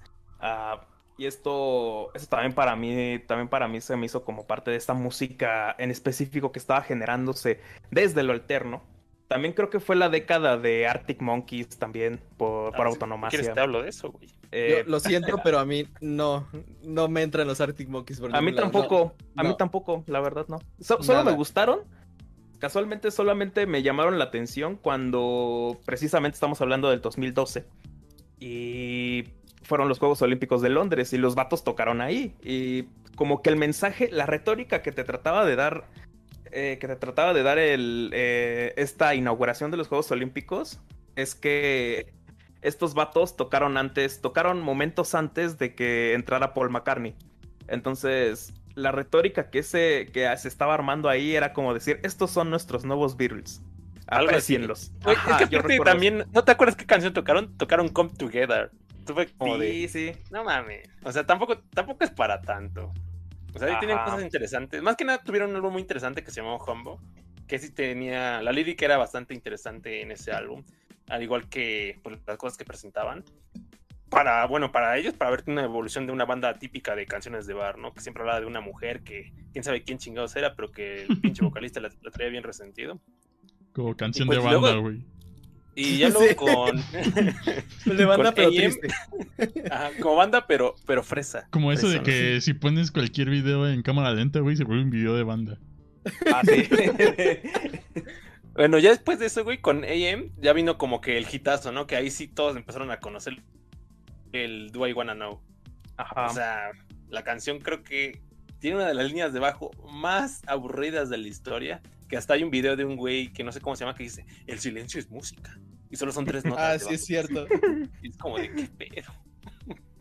O sea, sí, sí me encabronó mucho ese álbum. Sí lo compré, obviamente, pero sí me encabronó. y ahí dije, no, aquí Lo es compró muy enojado. Sí, lo compré enojado. Bueno, eh, rápido, a ver, tenemos también a Sia, por ejemplo, eh, excelente cantante. Eh, por ejemplo, en, en estas épocas, como nos regresamos un poquito a los inicios porque se me olvidó, pero como de, ay, no sé, como de 2008 a mediados de los 2010, eh, David Guetta, que, que también así súper, Mm. súper relevante y actualmente como que ya no hace nada. Pero me acuerdo mucho del de El Dead Mouse. Work Hard, Play Hard. Ah, también Dead Mouse me encantaba. Pero digo, Work Hard, Play Hard porque el video musical era aquí en México y salían vatos de tribal eh, bailando. me acuerdo mucho de ese video. Eh, sí, también Dead Mouse. A mí me encanta Dead Mouse. eh, que, que fue mucho esta época de los DJs, Ujú. Que en realidad eran productores, pero todos decían que eran DJs. El Y- Avicii. Y, así como. es- el Pues, de Avicii, hecho, Ah, sí. Por- eh, ¿Cuándo. ¿Cuándo fue cuando Dead Mouse con este Silo Green sacó la de Crazy? ¿Qué? ¿Te acuerdas? No, ma, no me acuerdo. Ayer, güey. O sea, el Dead Mouse es el güey que tiene el afro, ¿no? Así gigante. No, es el que usa una, literal, un casco de un ratón. Ah, es Dead, Ajá. ese es Dead Mouse, ¿no, güey? Ese es Dead Mouse, estamos hablando. Ah, yo entendí Dead Mouse. El, Mau- el Mauricio, güey. Bueno, De- Dead Mouse. Bueno, que de ahí salió su hijo, ¿no? Que de ahí, salió su hijo, que fue este Marshmello, el Marcelo, en 2015, ¿no? Yo Odio Marshmello. yo siempre he pensado que el hijo de, el hijo de Dead Mau es, el Marcelo. Sí. Tal cual. Sí. Y empezó en 2015. Eh, yo creo que ahí es en donde. Agáchate Eh, y conócelo. Ahí es en donde toda la onda de. De este. De este, entre comillas. O sea, esto que nació con Daft Punk, de la máscara. eh. Ya llegó a su último límite. Ya. Ya el vato. El vato se fue hasta una skin de Fortnite. Y. Ay, horrible. No sé. Todo lo que es el Marcelo no me gusta. O sea, No, todo lo que representa. Todo lo que representa. Y todo lo que. lo que arrastra también. O sea, no sé. Se me hace. Es una cosa muy como kitsch. Ay, suena bien mamón, sí, sí, exacto. También, incluso su música. O sea, siento que su música es precisamente esto como de cosas súper, súper, súper artificiales, así como pop súper industrial, pero así como de que venga de, de una, de una fábrica. Ajá. Eso es lo que hace. O sea, para mí, para mí los, los, ¿cómo se llama? Los tres pecados capitales de lo kitsch contemporáneo. Eh, Marshmallow, Free Fire y TikTok. Free Fire. Eh, y no porque me gusta Fortnite, No, bueno, o sea, pero... Más bien, que te guste Free Fire y tienes un teléfono que puede jalar Fortnite o, o otra cosa. Que no, que no sea por necesidad, sino por gusto. bueno, eh, también, eh, bueno, a ver, llegamos a momentos históricos en 2017 con Despacito, obviamente. Oh, Eh, a ver, eh, creo que a todos nos quemamos de- demasiado esta canción que ni siquiera hace Ay, falta no hablar, pero bueno. eh, O sea, güey, eh, antes de que pase, o sea, me acuerdo que me cagó mucho esta canción porque en todos lados lo pasaban, güey. Prendías la tele y estaban así poniendo despacito en Venga la Alegría. eh, prendías la radio y estaba despacito. Y yo dije, bueno, al menos en YouTube, aunque por las cuentas que yo sigo, a lo mejor no me va a salir despacito. Y me salen los pendejos que jugaban Minecraft técnico y lo hice despacito con mil. ah, sí, claro. O, Ay, o pues se el este David meme, güey. 504. Sí, de hecho que- le pasó un poco como a Harlem Despacito. Shake. Ajá. Ah, un Harlem poco Shake. como a Harlem Shake, que duró más de la cuenta, pero no dejó de ser relevante como culturalmente. Pero Eh, es- no es una canción que canse precisamente, porque a final de cuentas, no sé, siento que todo el urbano, todo el urbano así pop, el pop urbano, si le damos un nombre, eh, o sea, suena como despacito, pero de alguna otra forma. Por ejemplo, todo Camilo, perdón Freddy, eh, ¿Qué? todo Camilo, no estoy, no estoy, ¿cómo se llama? No ¿Qué estoy demonios? No estoy asumiendo que a Freddy le guste Camilo, eso quiero decir. Ah, A lo mejor ¿Por qué a te perdón, Freddy, hijo de tu Pink Floyd? No, no, no, no, no. Ah, lo que quería decir es que, por ejemplo, eh, no sé por qué siento que todas las canciones de Camilo son como despacito.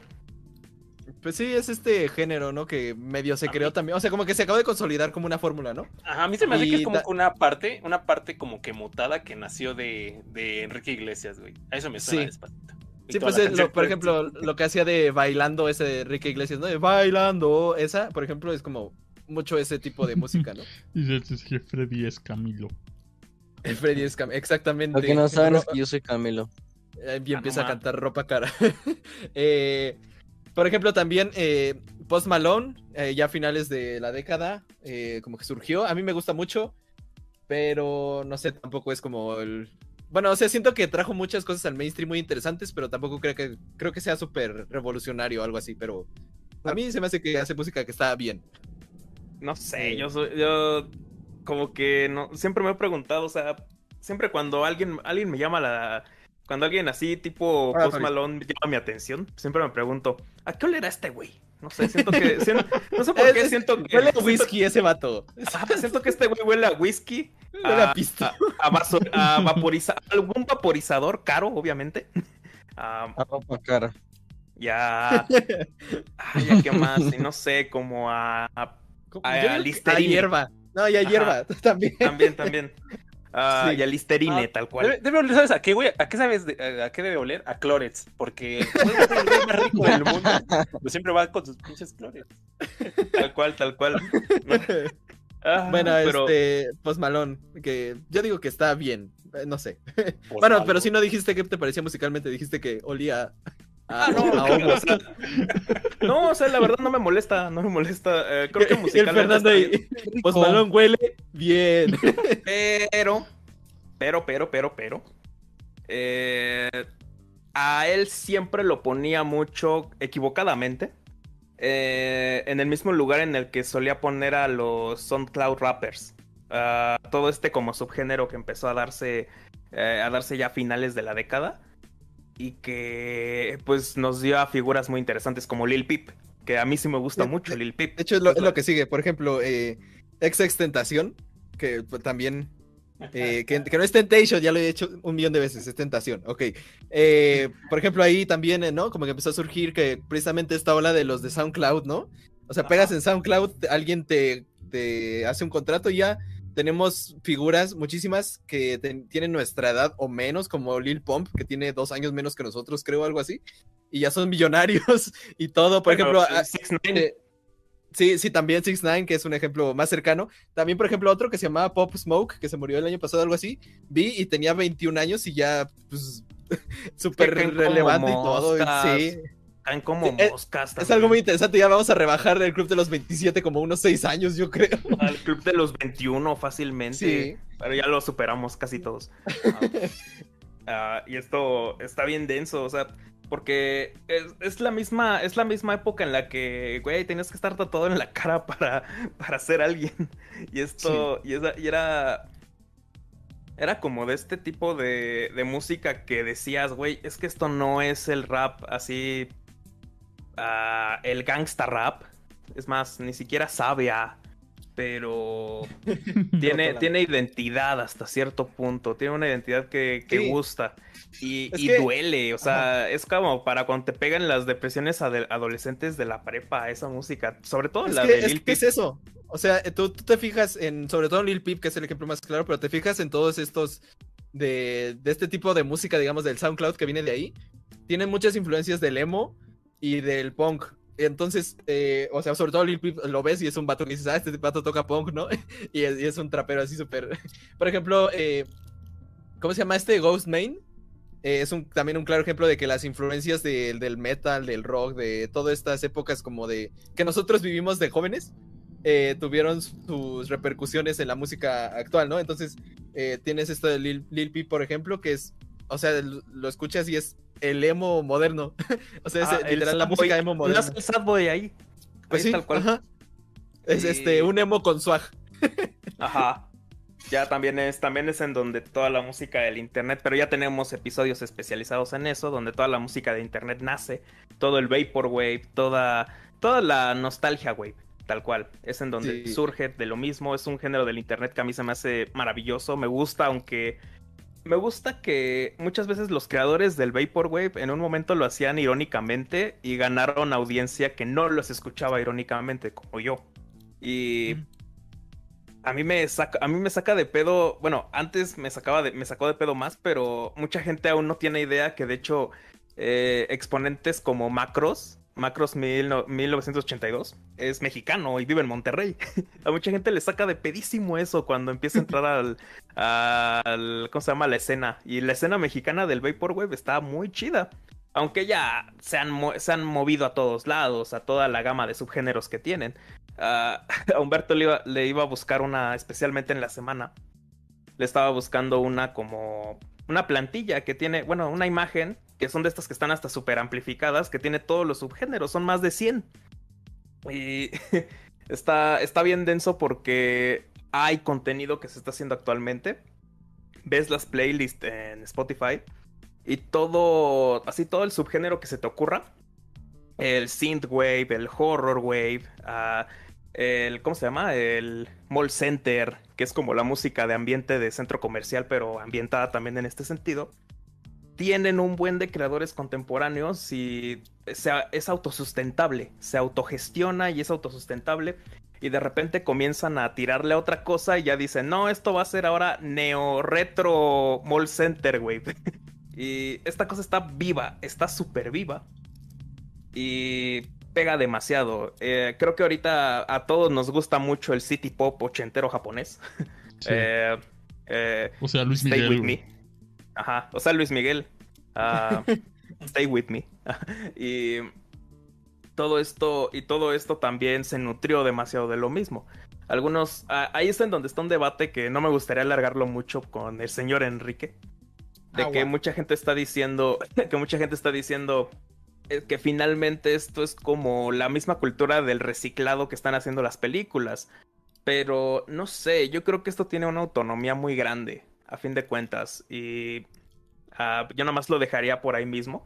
Eh, sin tratar de hacer una conversación más grande porque tenemos son varios rubros que cubrir. Pero no sé qué más quisieran hablar de música de este año. yo, yo te diría en ese aspecto que es un movimiento artístico y no solo musical. Entonces, a partir de ahí ya se amaría toda la conversación, pero yo te diría que eh, precisamente por eso, eh, como que sigue vivo y siento que mucho de lo que hace no sería tanto eh, una, especie de repetición, sino que más bien sería un... su técnica, por así llamarlo. sí, pues lo que utiliza, ¿no? pero bueno, ya rápido, por ejemplo, Childish Gambino eh, con eh, obviamente la super memeable rola de. ¿Cómo se llama? Bone. ¿Cómo se llama? se me olvidó ahorita. Bueno, de ándale esa. Eh, super memeable, sacó Thesis América, que internet dijo, ay no, este, increíble la, la crítica social, ah, la bestia, no sé qué, ok. Para pensar, señores.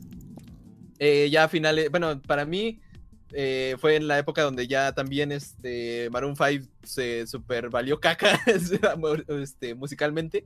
O sea, Maroon 5 tiene los dos primeros discos muy chidos y ya. Lo demás es solo comercial y ya. Esta, es la década donde también los grandes de la década pasada eh, estaban dando pataleadas. O sea, por ejemplo, a, mí me gustaba, bueno, me gustaba más antes que ahorita, lo estaba reescuchando, pero por ejemplo me gustaba mucho Angels and Airwaves. Y no más, todo lo que hicieron de todo lo que hicieron de 2010 para acá está no me gusta no me gusta nada, no me gusta absolutamente nada. Y qué decir de, bueno, te iba a decir Nickelback, pero Nickelback nunca me gustó. Ah, pero ahí está el Toris también. bueno, Toris sí, puede hablar de esto. Es que no, pero es más los inicios del 2000, ¿no? Ajá, pero te, digo, su, su, producción que se dio sobre todo ya de 2010 en adelante, eh, es en donde siento que ya estaba dando estas patadas de ahogado, en la cual ya estaba ya estaban, dan, ya estaban presentándose de manera más como por inercia y no han muerto, pero solo viven yo creo que de su música de la década anterior a la que estamos hablando. Y que si siguen sacando cosas es solamente porque es solamente porque aún, aún tienen el espíritu creador, pero ya pasaron. No sé, no sé cómo decirlo, no sé cómo definirlo, pero creo que esto pasó mucho con estos grupos como dentro de lo alternativo que se dieron en los, en los 2000, el del 2010 para acá. Digo, del 2010 para abajo. pues por eso yo respeto a Coldplay porque de cierta manera se mantuvo, eh, digamos, como fiel a sí mismo. O sea, obviamente hizo cosas extrañas, pero siento que sigue habiendo la esencia de Coldplay a pesar de todo. Y creo que en su último disco tuvo una especie de redención a pesar de que no fue tan relevante, pero sí creo que Coldplay se merece como ese reconocimiento de que a pesar de todo no se vendió 100%, ¿no? por ejemplo, eh, yo, yo, podría hablar con Paul de Fallout Boy como de repente hizo el cambiazo a hacer una, un, un, super pop, ¿no? Así como, ¿qué? Y, y mucha gente dirá, ah, pero están chidotas las rolas. Pues sí, pero, están hechas para, para hacer hits. Para vender. no, o sea, están hechas para vender porque yo me acuerdo que Fall Boy tiene, tiene una discografía. Bueno, tienen, tiene canciones que son muy buenas. Porque no solo no todo se resume en Thanks for the Memories, porque tenía algunos bastante interesantes. Y que tú decías, no mames, ¿quién es esta canción que está chida? Porque me acuerdo que tenía canciones que no eran tan escuchadas en su momento, porque pues en ese. Pues en esa época, pues los que escuchaban Fall Out Boy eran güeyes que eran que estaban entre, ay, o, soy emo, o, o me hago licenciado, o, algo así. Porque era una banda que, que, siempre como que catalogaban a un ladito de las de Garage Rock junto con las de punk. No sé por qué. cuando llegas, a, cuando llegas a cierta edad, adoptas estas personalidades, ¿no? Y era, y era como, siempre está esa banda de Fall Out Boy, también está como que el mismo grupo o barco que donde ponían a Green Day, donde ponían a Paramore. Pues Panic at Disco. Ajá, Panic at Disco. Y, y, también lo mismo le pasó a esos güeyes. A todos esos güeyes les pasó lo mismo. que fue como de, ay, pues ya hay que dejar de, hay que mejor contratar a productores para que hagan lo que hacían estos güeyes, ¿no? Y ya. Y pues eso, en eso terminó, ¿no? Por, el Fall Boy. Y, ya para. Ajá. Creo que, perdón. Es que, creo que hasta el cantante eh, luego hacía como colaboraciones con Gym Class Heroes, ¿no? Porque se parece mucho. O, eso, o es un güey diferente. Eh, no sé. bueno, canta igual. Bueno, ¿qué importa?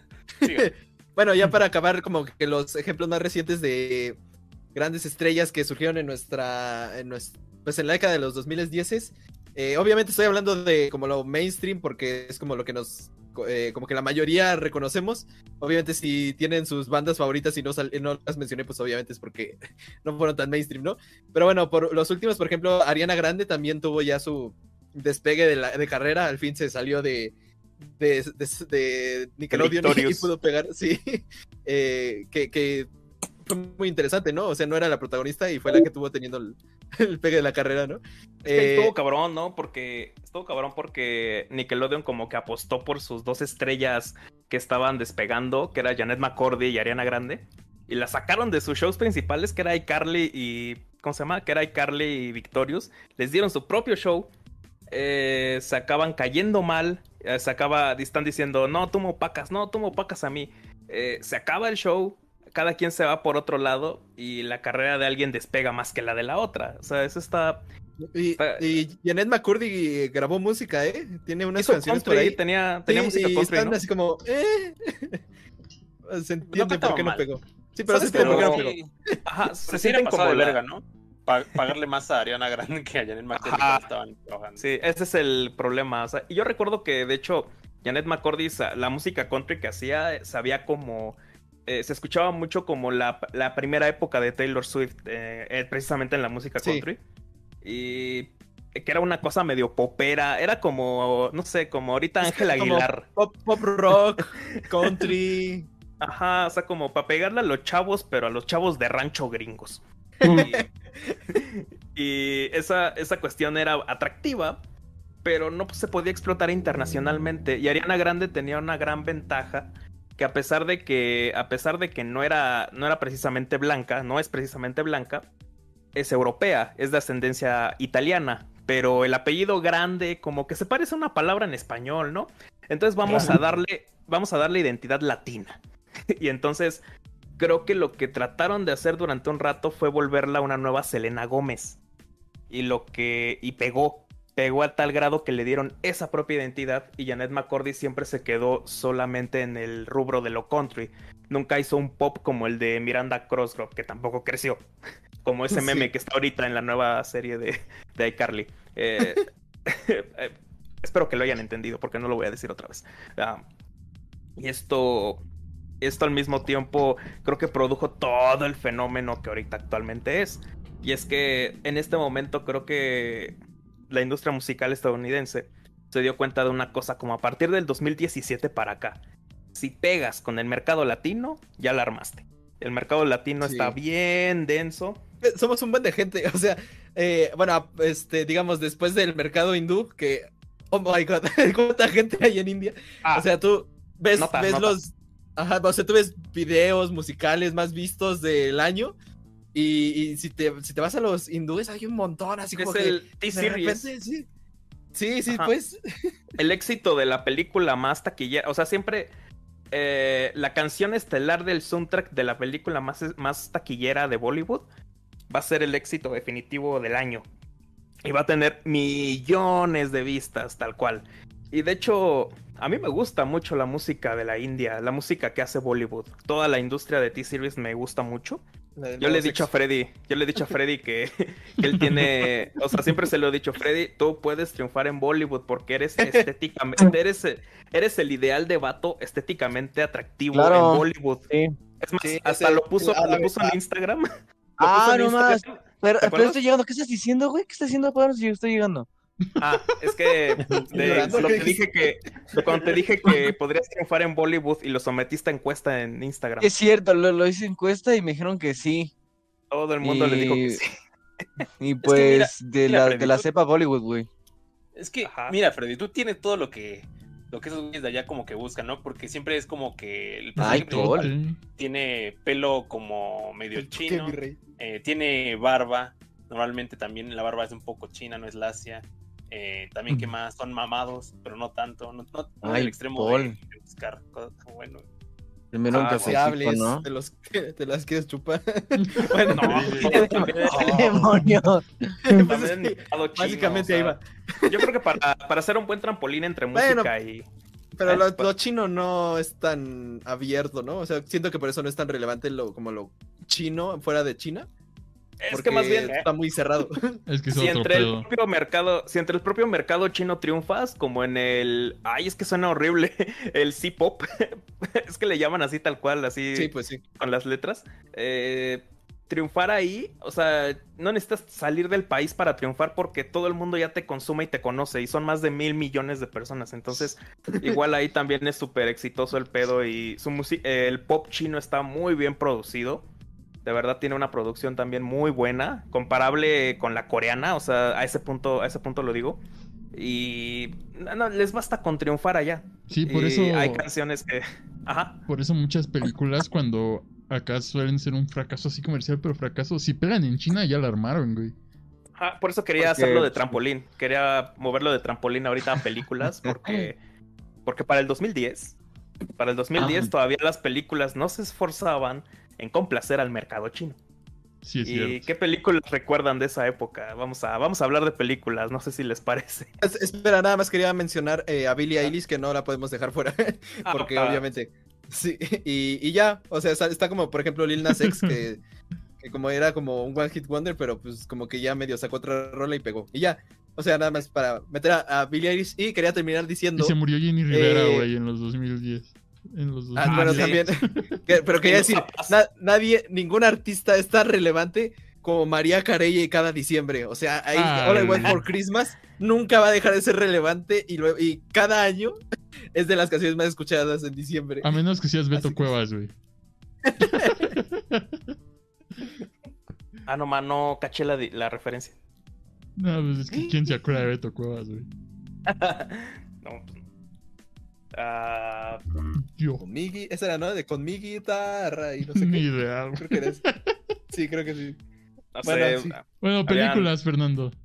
películas. No, pues quiero, quiero ver qué recuerdan de la cinematografía de este punto. Creo que Toris tiene mucho que hablar aquí. Es momento de darle la palabra a Toris. Eh, no sé, Toris, ¿qué películas de esta, de la década te dan más nostalgia? Que puedes decir, ah, esta película me, me, me pegó, me hizo, me hizo lo que soy. Chale, no, yo, yo le sabía más a la música, pero bueno, este. Es que Llegaste como hora y media después. no llegué, pero seguían tardamos. hablando, seguían hablando muy bien, pero bueno, este. Es que. O sea, te podría decir que yo consumía por esa época nada más superhéroes, así, puro, puro superhéroe, entonces. eh, bueno, ya para el 2010 ya había empezado el universo cinematográfico con Iron Man, pero aún había otros. Otras. reman- Otros. Pues. eh, ajá, películas como, como las de Ghost Rider, eh, como los Cuatro Fantásticos, que no recuerdo si ya estaban estrenada la, la... O sea, todavía las dos viejitas o, o- o el reboot que hicieron. El Silver Surfer es de 2007. Ajá, Silver Surfer, ¿no? Ajá. ¿Sí me escucho bien? Porque Sí. como que los escucho cortados. Eh, ah. Al- ¿qué, qué más había por esa época? Chale, este... Harry Potter, ¿no? Yo creo que esa época. ZZ. Sí, creo que eran las últimas películas de Harry Potter. O sea, la última. O sea, Harry Estaba Potter la saliendo. última es 2011. También una que Ah. se te está escapando, Toris, la de Logan. Ah, Pues, pero es Logan- 2017. Sí, eso ya fue ya más Sí. por el final. Pero, pero Pero estás estaba- diciendo, no, es que qué, superhéroes Sí, cuáles. Sí, sí, no sí, pero o sea, justamente antes de eso Pues dices- la nueva generación de X-Men, ¿no? estaban los X-Men, ajá, exactamente. Ah, sí. Si bien los X-Men empezaron con el milenio, así las 1, 2, 3, y ya después ya fueron, ¿no? El origen es Wolverine, y ya pues como que renacieron con, con los de los con los de la primera generación, y ya pues eso estuvo muy chido, ¿no? Pero bueno, los X-Men podemos hablar después, en un especial de, eh, De Sex Mix. de, de Sex-Mex, este... Pero, Blade pero también ¿qué más en había? en esos de 2010, 2011. O sea, ya todavía- luego Nubiles lo, lo mandó a la verga. ¿cuál? Sí, no, hitos. Hitos no está, güey. hitos. Eh, Batman, ¿no? La tercera, la del Caballero Ah, de la, la Noche. trilogía así. del Caballero de la Noche. Las de Nolan. Esta empezó en 2008, ¿no? Esa trilogía. 2006, ¿no? Porque 2000, 2008 es la del Joker. Yo creo que sí, Ajá. porque yo tengo, yo tengo un vaso de, de esas que me daban, creo que en el cine, y está todo despintado, güey. Entonces yo creo que ya tiene fácil más de 20 años. Así, entonces No sí, ya, ya, ya se habían estrenado la 1 y la 2 y fue la tercera hasta el 2012. Sí. Tardó cuatro años. Cuatro, cuatro años y la verdad no, no sentí que, fuera, que hubiera pasado tanto, pero, pero sí estuvo muy padre. Eh, pues, no sé, en esta época teníamos, a ver, como 11 años, ¿no? No sé si... O sea, en 2012 tuvimos Avengers que fue así como, güey, ¿qué pedo? Juntaron Ah, superhéroes en el cine, güey. sí es cierto. ¿Qué pedo? Ajá. Y ahorita ya es así un, un descague, ¿no? Así como. Así de, ¿por, qué no están, dice nada. ¿Por qué no están saliendo? ¿Por qué no están saliendo otros en esta.? Sí, sí, ¿dónde- dónde Tenemos están? todo el presupuesto del mundo, la película. Sí. Es una evolución Ah. muy padre, ¿no? Así, verlo en retrospectiva, así como de 2012 era así muy sorprendente ver a superhéroes juntos, güey. Y ahorita es así como de, ¿por qué está solo ese güey? Y no ma- Yo creo que se abusó de eso, sobre todo. Y creo que ahorita, eh, a pesar de que es, de que es muy plausible hacer todo, hacer todo, hacer que la posibilidad de que estén todos los personajes reunidos de alguna manera, no como en un endgame, pero que exista la posibilidad de hacer, no sé, de hacer, de hacer que coexistan más. Eh, ya le cansa a la gente hasta cierto punto, le saca de onda de alguna manera. Entonces creo que ya hay recursos que no pueden seguirse utilizando. No, no sé cómo decirlo hasta cierto, no sé cómo ponerlo hasta Habla en cierto primera persona, Fran, no estés hablando por otras personas, ¿eh? punto, para Pero no, es que no entendí bien a qué te refieres. Si, si a la gente le cansa ver a los superhéroes juntos o que más bien se sacan de onda de no verlos juntos. Eh, yo creo que ya, yo creo que ya está saca de onda esto de no verlos juntos en general. A eso me refería. Porque incluso, incluso en esta película de Shazam, que, que era solitario, ¿no? O sea, aparece Superman al final, o sea, sí necesitaban como de, de algo, ¿no? De que aquí este personaje desconecta con otros, ¿no? Eh, y pues en retrospectiva sí es interesante porque, o sea, ven, ven la película del Avengers eh, del 2012, o sea, la primera, y como que se siente aburrida, o sea, Sí. no, no, no sé. O sea, está chida y en su momento estuvo muy chida, pero ahorita en retrospectiva es algo lenta, es, no sé, como que le falta, ¿no? In- incluso la era de Ultron, a mí eh, como que le he tomado más valor porque lo que venía en esta película adelantaba mucho de lo que fue la fase 2 y 3 de, de Marvel. ¿Pero qué a decir? Es que creo que sobre, sobreestimularon incluso a la, a la audiencia en ese sentido, porque les dieron, o sea, se dio tanto ya cuando estuvimos en esta época de Endgame, que a final de cuentas ya lo demás te sabía agua. Y esto, y esto creo que tiene que ver con, la, con los momentos en los cuales tienes que decir, pues hasta aquí tal vez, ¿no? Un ratito, un descansito. Y este descanso no ocurrió. Y actualmente pues tenemos mucho contenido, mucho contenido a la, a la, a la espera de ser, de, hacer- de seguirse consumiendo durante unos muy buenos años. Y ahorita tiene que subirse siempre, o sea, se tiene que subir el estándar. Sí, Y porque constantemente, ajá. a mí se me ha hecho ultra rápido cómo es. Pasamos de las gemas, de todo este desmadre que construimos en 10 años, y ahorita ya estamos en multiverso, güey. A mí se me ha hecho rapidísimo esa, esa transición que digo, tiene sentido, pero sí, se me hace así como, ¿qué pedo? Ajá, es que solamente queda eso, o sea, eh, si llegaste hasta ese punto, solamente para poder rebasar lo demás, para poder rebasar en hype, para poder rebasar en expectativas en general, tienes que apuntar a algo mucho más alto. Yo no sé qué van a hacer en, no sé qué, no sé, no sé porque tampoco, tampoco estoy muy cercano a, a todo lo que está en los cómics, a todo lo que hubo. Y no sé qué van a hacer en, en 10 años. O sea, en otros 10 años no sé a dónde pueden llegar con esto al ritmo en el que están avanzando. Porque, El multiverso. Ajá, pero no Este, creo ah, que te aguante 10 años el multiverso, ¿sí? Sí, bueno, No, o sea, Pregunto, Sí, pregunto. pregunto. A ver, ¿ustedes le dan 10 años más a películas de superhéroes como algo rentable? Sí, Sí. sí, Sí. Sí. sí, totalmente. es que ahorita, ahorita los, los que vieron en 2012, Es o un- sea, Imprime dinero esa madre, hay, hay morritos Claro. que están teniendo como película de su infancia Endgame. Y esos morritos van a tener nuestra edad en 10 años. O sea, película de mi infancia es Iron Man 1. Yo- O sea, no, técnicamente nosotros crecimos viendo toda la evolución. Todo Entonces, esto, sí. ajá. Y ahorita hay unos que. Fue nuestro hay Star Wars, por así decirlo. Ajá. En efecto. Sí. Simón. Y ahorita, ahorita yo creo que lo interesante va a ser cuando nos encontremos con la alteridad de ello, aunque ya se está agotando también el esquema de, oh, ¿qué pasaría si Superman, pero malo?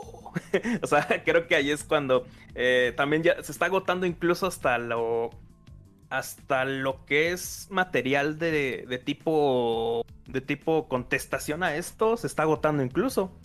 ¿Sabes? Pues Yo no creo, porque mira, fíjate, está Star Wars y mira hasta dónde está yendo Star Wars. Tiene nuevas series, nuevas películas, em, ya muchas tiene cosas nuevas. saga. No, no, ¿Sabes qué va a pasar, güey? En un determinado tiempo, güey, van a decir, ah, pues vamos a sacar Iron Man 1 de nuevo, pero con otro actor. Así como lo hicieron con Spider-Man, güey. Yo siento que eso va a pasar. Mm, eso lo dudo Mm. mucho. Es que eso lo sería dudo mucho. difícil, sería difícil porque, o sea, como, como lo menciona, bueno, Humberto, o sea, es algo de nuestra infancia y haz de cuenta, no veo un fin del universo cinematográfico de Marvel este, en otros 20 años. O bueno, sí, ¡Hala! 20 años, 20 años tal vez sea mucho, pero sí, a lo mejor entre 10 y 20, ¿no? 19. y este, o sea, no puedes poner otro, otro, otro Tony Stark, a menos que, bueno, sea de otro universo. No, pues sí. Ah, no, sí. Si pues es de otro universo, pues va. Pero el punto es de que si se llegara a acabar el UCM, digamos, y lo quieren reiniciar, sería muy pronto para empezar con Iron Man, yo creo. Este, Ya pero-.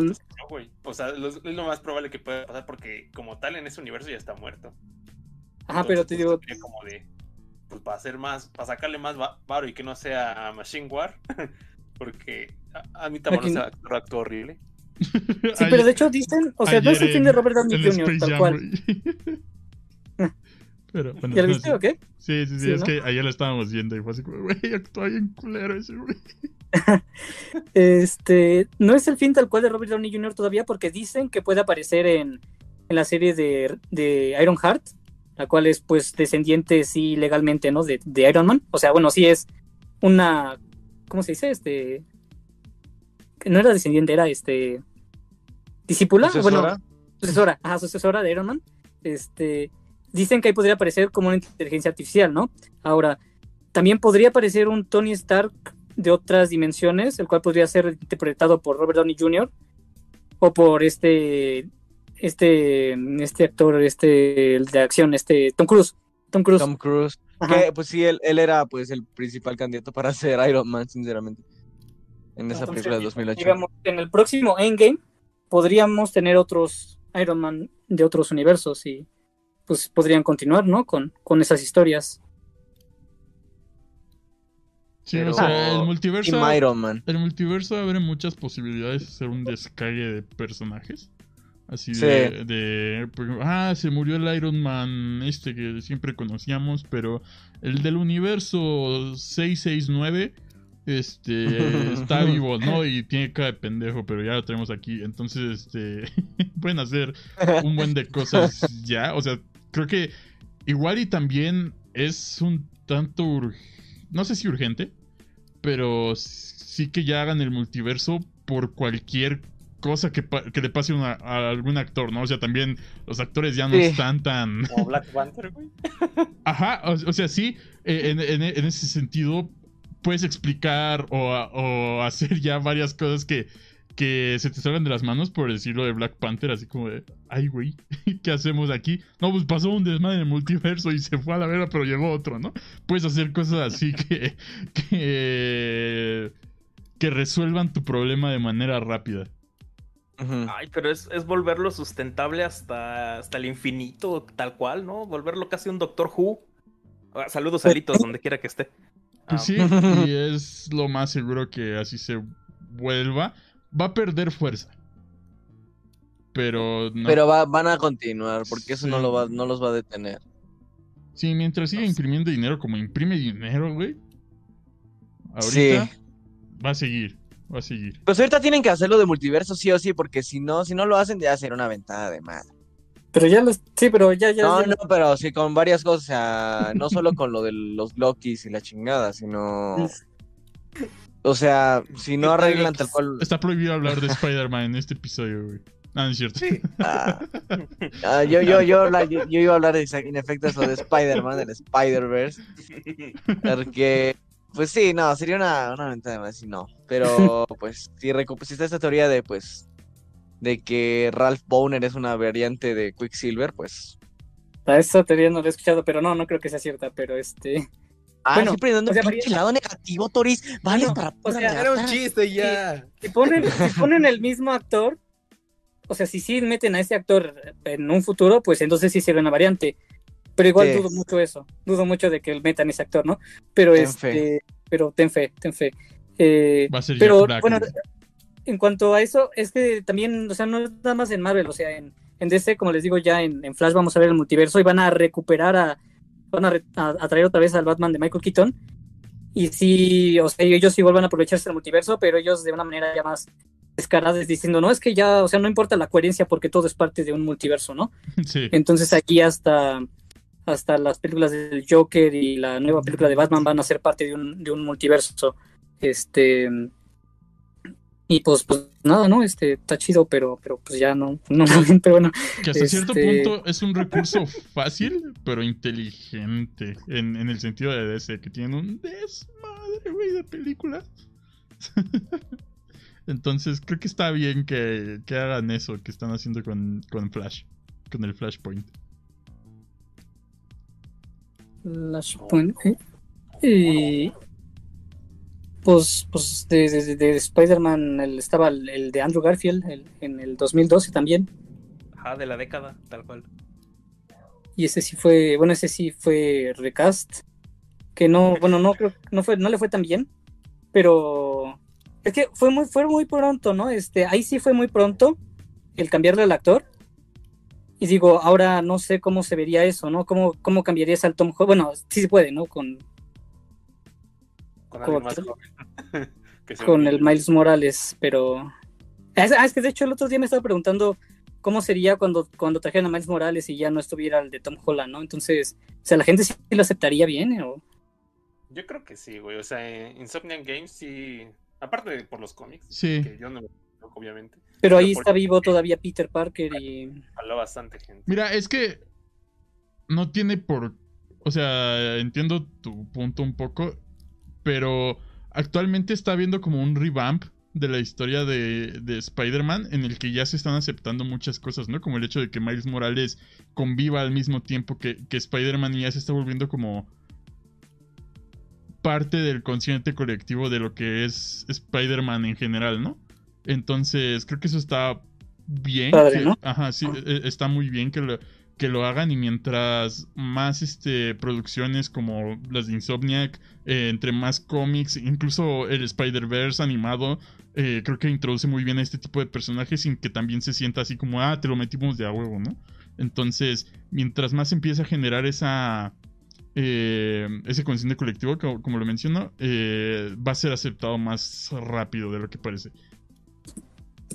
Creo que sobre todo estas opera- creo que sobre todo estas maniobras se hacen por el amplio, pero amplísimo público que no está, no está metido en los cómics y que, y que le va a sacar de pedo eso cuando tenga que llegar, ¿no? O sea, se trata de hacer la maniobra ya premeditada para que la gente sepa que esto no caiga de sorpresa, ¿no? Un poco así. Sí. Mm. Sí, pues tiene, tiene absoluto sentido. Eh, no sé si para cerrar con el tema de Marvel, porque también hay muchas otras películas. ah, no sé si tú querías hablar de eh, Humberto, incluso. No, por eso no sé si quieran agregar algo más, porque yo te iba a preguntar de Mad Max, que es Mad de Max, eh, 2015. sí quiero hablar de Mad Max. Ajá. Eh, No, pero no sé si querían terminar con algo de Marvel mientras. No sé, está, está bien. Está... Ok, Está ahí, entonces pero- que, carnal, sí. hay que, hay que seguir con, hay que seguir con Mad Max, porque esto es territorio de Humberto ahora. eh, sí, mira, Mad Max, o sea, sinceramente yo conocí Mad Max por esta nueva película, ¿no? Y ya después vi las anteriores y dije, ah, no, pues sí, cabrón, tan chidas. Este. Pero fui en la carretera, sí es la que, pues a mí me pegó, a la que a mí me tocó, ¿no? La que he visto nueve veces y que sí compré, güey, en 60 euros en el ahorrera. Este. Eran tres, chet, tres bolsas de chetos de 20 o Mad Max, güey. Este. Y pues me ganó, me ganó el Mad Max. Eh, digamos que incluso en, en, en Space Jam 2 hay una referencia así enorme a Mad Max. Este. No sé si quieran el spoiler. Ah, Es que también es de la Warner, ¿no? Sí, es de la Warner. Eh, Sí, pero bien chida la referencia. Sí, La que tiene, la hicieron bueno, bien chida. Tan, tan bien verga las referencias. eh. Sí, sí, sí, se rifaron ahí. Eh, básicamente, eh, rápido la referencia en, en Space Jam es de que el Correcaminos y el Coyote ahora viven en el mundo de Mad Max. Y. Y pues el, el- el Coyote es un guarbo y el, y el Mad Max pues va ahí con los carros. Digo, el, el Correcaminos va ahí con los carros. y sale el, el, el LeBron James ahí como guerrero de la carretera, toma, mamón, güey. Este, pero ya fuera de, la referencia, pues fue un. Fue una muy buena manera de. de hacer un. una especie de reboot secuela. Eh, porque. Creo que la clave ahí fue que el mismo director, que es el mismo creador de Mad Max, el, el George Miller, creador también de Happy Feet, eh, es este, pues fue, ¿no? Y la, quien trajo realmente de vuelta, quien dijo, no, pues otra vez Mad Max, ¿no? Eh, ya no podemos traer a Mel Gibson porque aparte que ya está viejo es muy racista. Eh, entonces, pues vamos a, a- poner a alguien nuevo, ¿no? Que algo que también tiene muy, muy bien esa película es que realmente rescata a, a- a Max como un personaje que existe en ese mundo, pero no es un personaje central en ese mundo. Solo es alguien que pasa por ahí y se mete en pedos, pero realmente nada gira en torno a él. Eh, sino él está en el problema. Entonces, por eso personajes como Furiosa y el... el ¿cómo, cómo se llamaba? El, el- el malo, el villano. El... ¿El Happy Feet? No, no, no. Ah, se, se me olvidó el nombre de... Cara, sin nariz, no sé. El antiprota, güey, dile. El el antiprota. antiprota. el antiprota, eh, se volvieron muy queridos, ¿no? Porque rescata, eh, toma muy bien la esencia de lo que fue Mad Max y se siente así como un, un progreso de lo que había dejado eh, la tercera, que es la de la cúpula del trueno. Eh, y se, se siente que sí avanza, pero a la vez es un reboot y a la vez es una secuela y a la vez como que no importa porque Mad Max lo puedes tomar como esas historias que son eh, no leyendas, pero que puedes contar una historia de este vato y como chistes de Pepito, ¿no? Así de que hay un buen de historias de Pepito, pero pues, ¿qué importa si va una tras otra, no? Entonces, sé que es una, una analogía bien, bien curada que acabo de hacer. Pe- pe- pero así lo veo yo. Entonces, este. Pues estamos en espera de qué onda con el. Con la Bueno. película de, de Furiosa que, que van a hacer este. eh, ese spin-off y además de que van a hacer. Sí, que van a hacer Mad Max 5 de Wasteland, pero la tienen así como. No, pues como por 2025. güey. Así, ah, bueno, gracias. Como las de Este, Avatar, ¿no? Ah, es lo que te iba a decir. Sí, Ya sí. tenemos todas, pero no, ahorita no. sí, con Avatar que mejor va a salir un Ya. juego nuevo, güey. Así como. ¿Qué? Este. Sí, bien random. Sí, pinche, pinche Ubisoft, güey, así como, ¿qué pedo? Eh, pero... Sí, es... Fue como... Es como... Mad Max te puede enseñar la... La manera de traer de vuelta una propiedad intelectual sin depender de todo lo que construyó la, la propiedad intelectual anteriormente. Y ya. Y ya, papu. Y ya, papu. Sí, dice eh, el Inmortal. Joe. Sí, Inmortal Joe, gracias, mamazos Laburiel. Bueno, se cambia el nombre ahí. sí, no. Y con películas que más quieren decir, por ejemplo, CCG dice Blade Runner 2049, Hable Runner. No la he visto, pero sí he querido verla. James Bond, Nunca he visto. que... ¿A ustedes les gustaban las del Hobbit y El Señor de los Anillos en general? sí, No las he visto, no sé, tan, bro. tan de huevos. Bueno, el Hobbit, no- el Hobbit no tanto. ¿De huevos o de hueva? De Este- huevos. No, pues es que es este. O sea, si no te gusta la Son fantasía. épicas, ¿no? Sí, si no te gusta la fantasía medieval, no te acerques, güey, porque es eso. Ah, Eh, o sea, no sé qué quieres buscar en, en esas historias si, no, si de plano no te llama la atención, ¿no? Este. Sí. Entonces. Ahí, pues, es como que. Pues ni para qué te metes, ¿no? Todo esto de Tolkien, Salvatore, etcétera. Pues, ¿para qué? ¿Para qué le, pa' qué le haces si no, si no te gusta? Entonces, El Señor de los Anillos y el Hobbit. Sobre todo el Hobbit, ¿no? Que fue la, lo que. Ah, lo de esta época. ya- Sí, que... preguntaba. ajá. ¿Para qué tres películas del Hobbit? Sí, sí, sí. De... Para empezar, el Hobbit es un libro para niños. Entonces. Y no es. Y no tiene la misma intensidad de lo que tiene el Señor de los Anillos en los libros.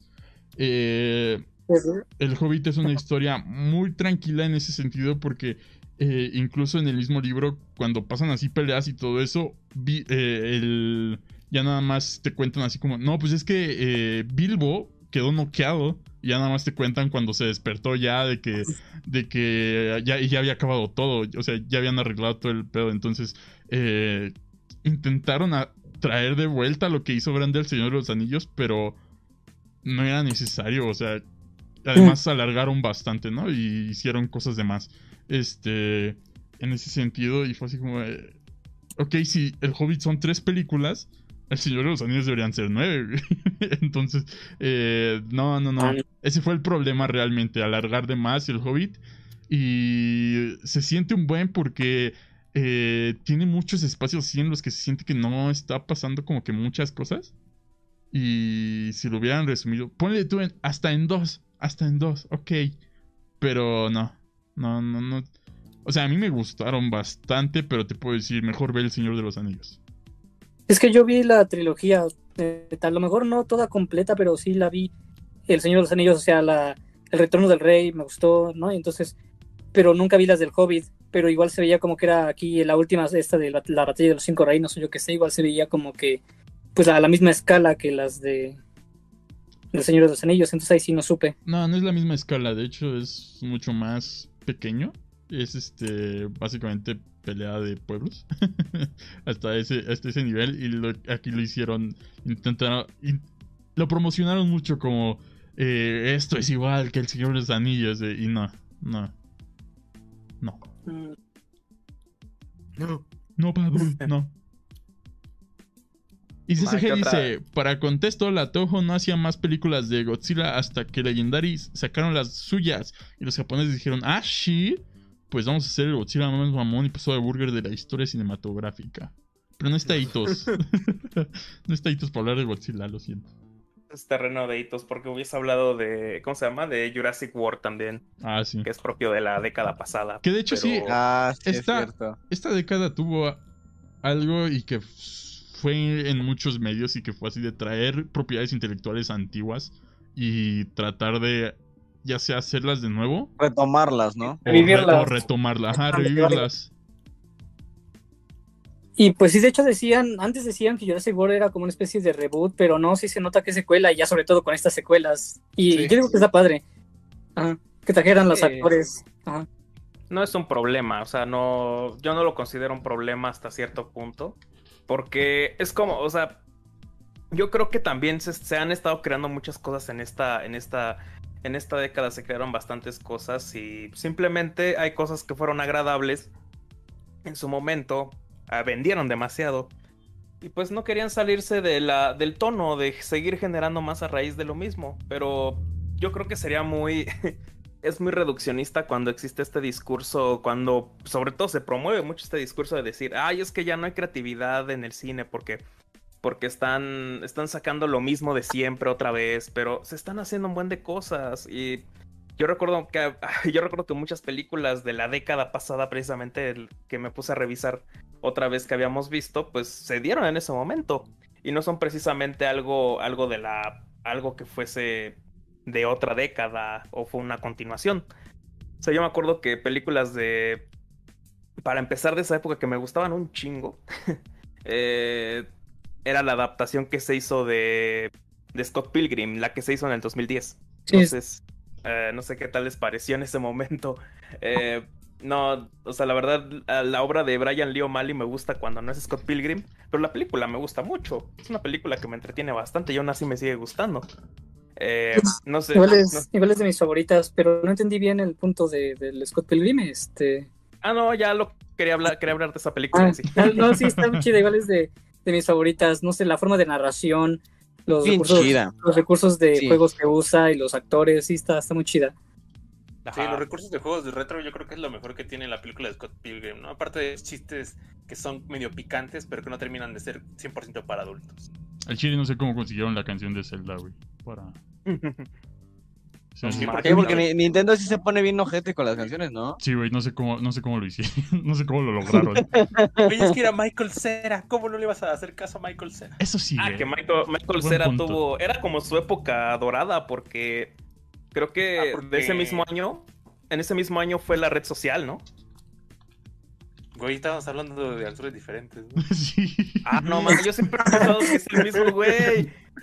Es que sí parece mucho, pero no, güey. De hecho, hay un meme que es como la evolución, ¿no? Que es Michael Cera, el otro güey que es el de red social y el de los ilusionistas. Y creo que la última evolución era otro pendejo. Y ay, Se murió Y por eso ahí. fue. Sí, ya se fue el Freddy. No dijo adiós. Pero bueno, nos Ah, dijo a nosotros. Ahí puso en. Bueno, pero es que como sí, sí tenía como que un poquito ya de fama, güey, porque ¿se acuerdan de Superbad, güey? Esa película que todos Sí. decían que iba a ser un desastre. Que por, por McLovin. Oye, es una película increíble, no hables así de esa. Es increíble, güey. a mí me Está bien encanta, chida. güey. Está bien chida y también por eso como que contrataron a este McLovin, que no sé, no me acuerdo el nombre de, de, de, de ese actor, güey, pero Siempre va a ser el mismo. pa- Ajá, es Siempre va a ser mí. McLovin. Hasta en Kikas, güey, lo ves y es McLovin. güey. Y es el motherfucker, ¿no? Pero ya No. cuando salió este, esta oportunidad de Scott Pilgrim, pues dijeron, vamos a meter a Michael Cera. O sea, tiene el pelo bien culero y el güey cae bien. Es muy simpático. Pero- y pues, acaba, de, acaba de, de- de hacer un boom con Superbat. Entonces, pues, obviamente, vamos a meterlo. Y le quedó bastante bien, güey. Entonces, Fernando confundió al vato con este Jesse Eisenberg, con el de la red social. Sí. Ay, Sí, es que, güey. se parecen un buen. Sí, se parecen mucho, Torido. O sea, sí tiene, te digo que hay un meme que tiene así como sus evoluciones de Michael Cera y, y está ese güey ahí. Pues, No más. Otra película, otra película que. Avatar fue de ese, de ese año o fue del, o fue de antes. 2009. No. Ah, olvídenlo. Eh, no sé, Ah, por porque- ejemplo. ¿Quién quiere hablar de Avatar, güey? No. Es que, pero nada más podremos decir que creo que fue innovadora, dicen, bueno, en cuanto a los efectos. Y es que sí, Solo a eso. partir de- Sí, solo Es que eso, par- güey. a partir de ahí sí los efectos ya empezaron a mejorar un chingo en las películas. que, O sea, has dicho Transformers, eh, la, la 3, la de El lado oscuro de la luna, según yo sí, sí entra dentro de esta época, este... Pero no Es más. que lo- todo lo de Michael Bale me da. Es, es difícil para mí. Pues que no, no sabes, no sabes si realmente se ve bien, porque pues es un desmadre que no sabes ni qué está pasando, güey, en ese sentido. así como, son Es que partes de mira, carro, así mira, como, mira, ¡puf! Mira, así. mientras estaba Shia LeBouf, estaban bien. y ya. Después las películas, pum. Y eso la 3, que la- no tanto, güey. La Bueno, chida, la es que- 3 está bien chida. La saturación visual a mí se me hacía bien densa y. Y a mí me. A mí como que me. ¿Cómo decirlo? Me sobrepasaba tal cual. No, no podía, no podía con. Como- No podía con. como las que le dije al Humberto que pasaron en imagen la otra vez, era Creo que las... Transmorphers. Ayer todavía, Era estaban, así, ayer todavía estaban pasando una. de, de ese CGI así que, que parece de realidad aumentada de ahorita, así, y así, y, y el otro de, en vez de Bumblebee, se llama Hornet. O sea, es, es una copia descarada y horrible que pasaron otra vez. También, también entran, ¿eh? Sí, sí. Y, y, por ejemplo, aquí yo tengo que Toy Story 3 salió en 2010. Sí, Toy 2010. Story 3. Sí, Eh, ¿También lloraron? hermosa película, Ah. güey. O sí sea, sí te pone la. Te pone como. Sí, o sea, yo lagrimé, pero no llorar. Es, ah, es como... Te da el pero no por la sentimiento. cara. Te da el sentimiento. Es, es, es como la escena de, Ye- de Jesse. O sea, como que te, tra- te guía mucho hacia llorar, pero no tienes que llorar así. Sí. Eh, Ah. No sé, es que yo creo que la de Jessie no se compara con la de, No. con la de la garra. O sea, cuando ya están Nah, ahí en- pero, en, el quemadero. eh, Sí, a No mí sé, me, me- no. me pasó en No es- esa escena. no es tan fácil caer en las lágrimas. Bueno, no sé. Yo creo. Pero amigos, Pues, dejamos, dejamos las películas culeras y hablemos de Interestelar, porque según yo sí es del 2000. Sí, es del Ay, 14. Ay, no, es que no me gusta. ¿Qué? ¿Sacaron a Paul? ¿O ¿Qué pasó? No. Chinga su madre Ah. que le gusta Toy Story. Eh, ¿Quién se Más fue bien, entonces? Al que le gusta Interstellar. Ah, ¿Perfectos? no, es que, es yo que la, sí yo la aprecio. tengo en físico y nunca la he visto, güey. No, es que sí aprecio Es que Interstellar, La, la, la verdad. tiene física. Ah, ja, ja. Ah, Pero Fernando que dijo que no... ¿Tú qué? No, que, o sea, yo la ¿Que no verdad sí aprecio qué? también. Ah, que también sí, aprecio la película, pero la verdad no. Tal vez es porque la vi el mismo año y tal vez en el 2014 no tenía como el mayor de los intereses en una película así. Pero. Todavía no es- seguía al robot de Platón. Exactamente. No, ni actualmente. Sigo al robot de Colón porque me gustan sus videos de animales, aunque me caga su voz. Ah, de ese ese video. está chido, güey. Sí, ¿Eh? cierto, el del robot de Colón está chido. Ajá, pero me caga su voz que Sí, hace ahí en ese. Eh.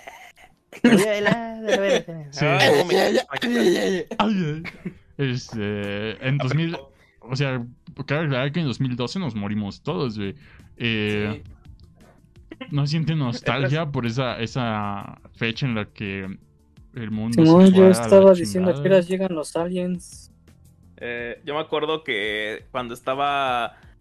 Cuando una. Cuando esta. Cuando la marca de máscara de látex aún era chida, aún era famosa. Eh, y actualmente, pues, eh, la gente se dio cuenta que podía mandar a imprimir lo mismo en cualquier otro lado.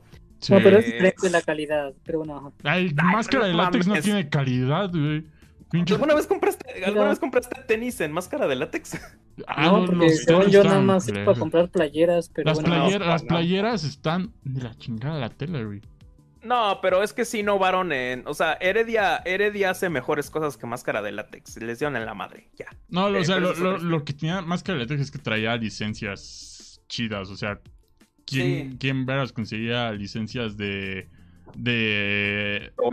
De Naruto, de Nintendo, de no sé qué tanta madre, de Marvel, no sé qué, y todo podías ir a comprarlo ahí al mismo tiempo, güey. Así como. Ajá, y se güey. agotaban en chinga. Y aparte. Y de memes, fueron- perro, que estaba el. Ajá. Pero- y aparte eran de los primeros que fueron muy inteligentes en. Fueron muy inteligentes en, en patrocinar a estos, ¿cómo se llama? En patrocinar a youtubers. Y de repente veías a todo el Wherever Tomorrow crew con playeras de máscara de látex y decías, ay, güey, yo quiero uno. Como el. ¿Cómo se llama? Como el triciclo Apache. Yo quiero uno. El CCG. Que, que el de CCG hecho, ahorita que lo dices, El CCG. el, el- la, esta, la- esta camiseta, la- esta chamarra de memes es el ajegao de esa época. Ah, Sí. sí, tal cual. Yo tenía, yo tenía la de, yo tenía la de Forever Alone. Eh, creo que hasta Humberto llegó a verla porque la Sí, usaba en educación la- física. Sí, yo llevaba una del el collage de memes. Ah, sí, estaban bien Ah, de chidos. Se- puso un, un comentario bien chingón, güey, que dice... ¿Qué dijo? Yo tenía un buen, de, un buen de miedo por el 2012 y ese día me compré una pelota de Angry Birds azul en el Oxxo, güey.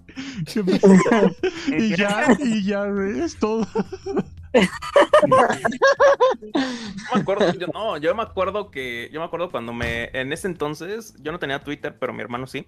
Y había una cuenta que era muy famosa en esa época de los Tweetstars, cuando Twitter era un espacio menos tóxico que ahora, ah, que se llamaba Dios. O sea, según era un güey que tal cual era Dios. No, las, Y- las, las, cuenta- Ah, las cuentas gimmick. ¿Eh? Las cuentas gimmick. Ajá, tal cual. Y el vato decía, se suspende el labore, se suspende el fin del mundo por cuestiones técnicas. Y era como de, ah, no mames, esto es lo más gracioso que he visto en mi vida. Ah.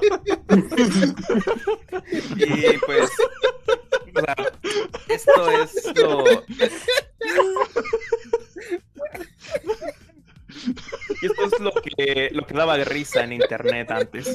Ah, comedia.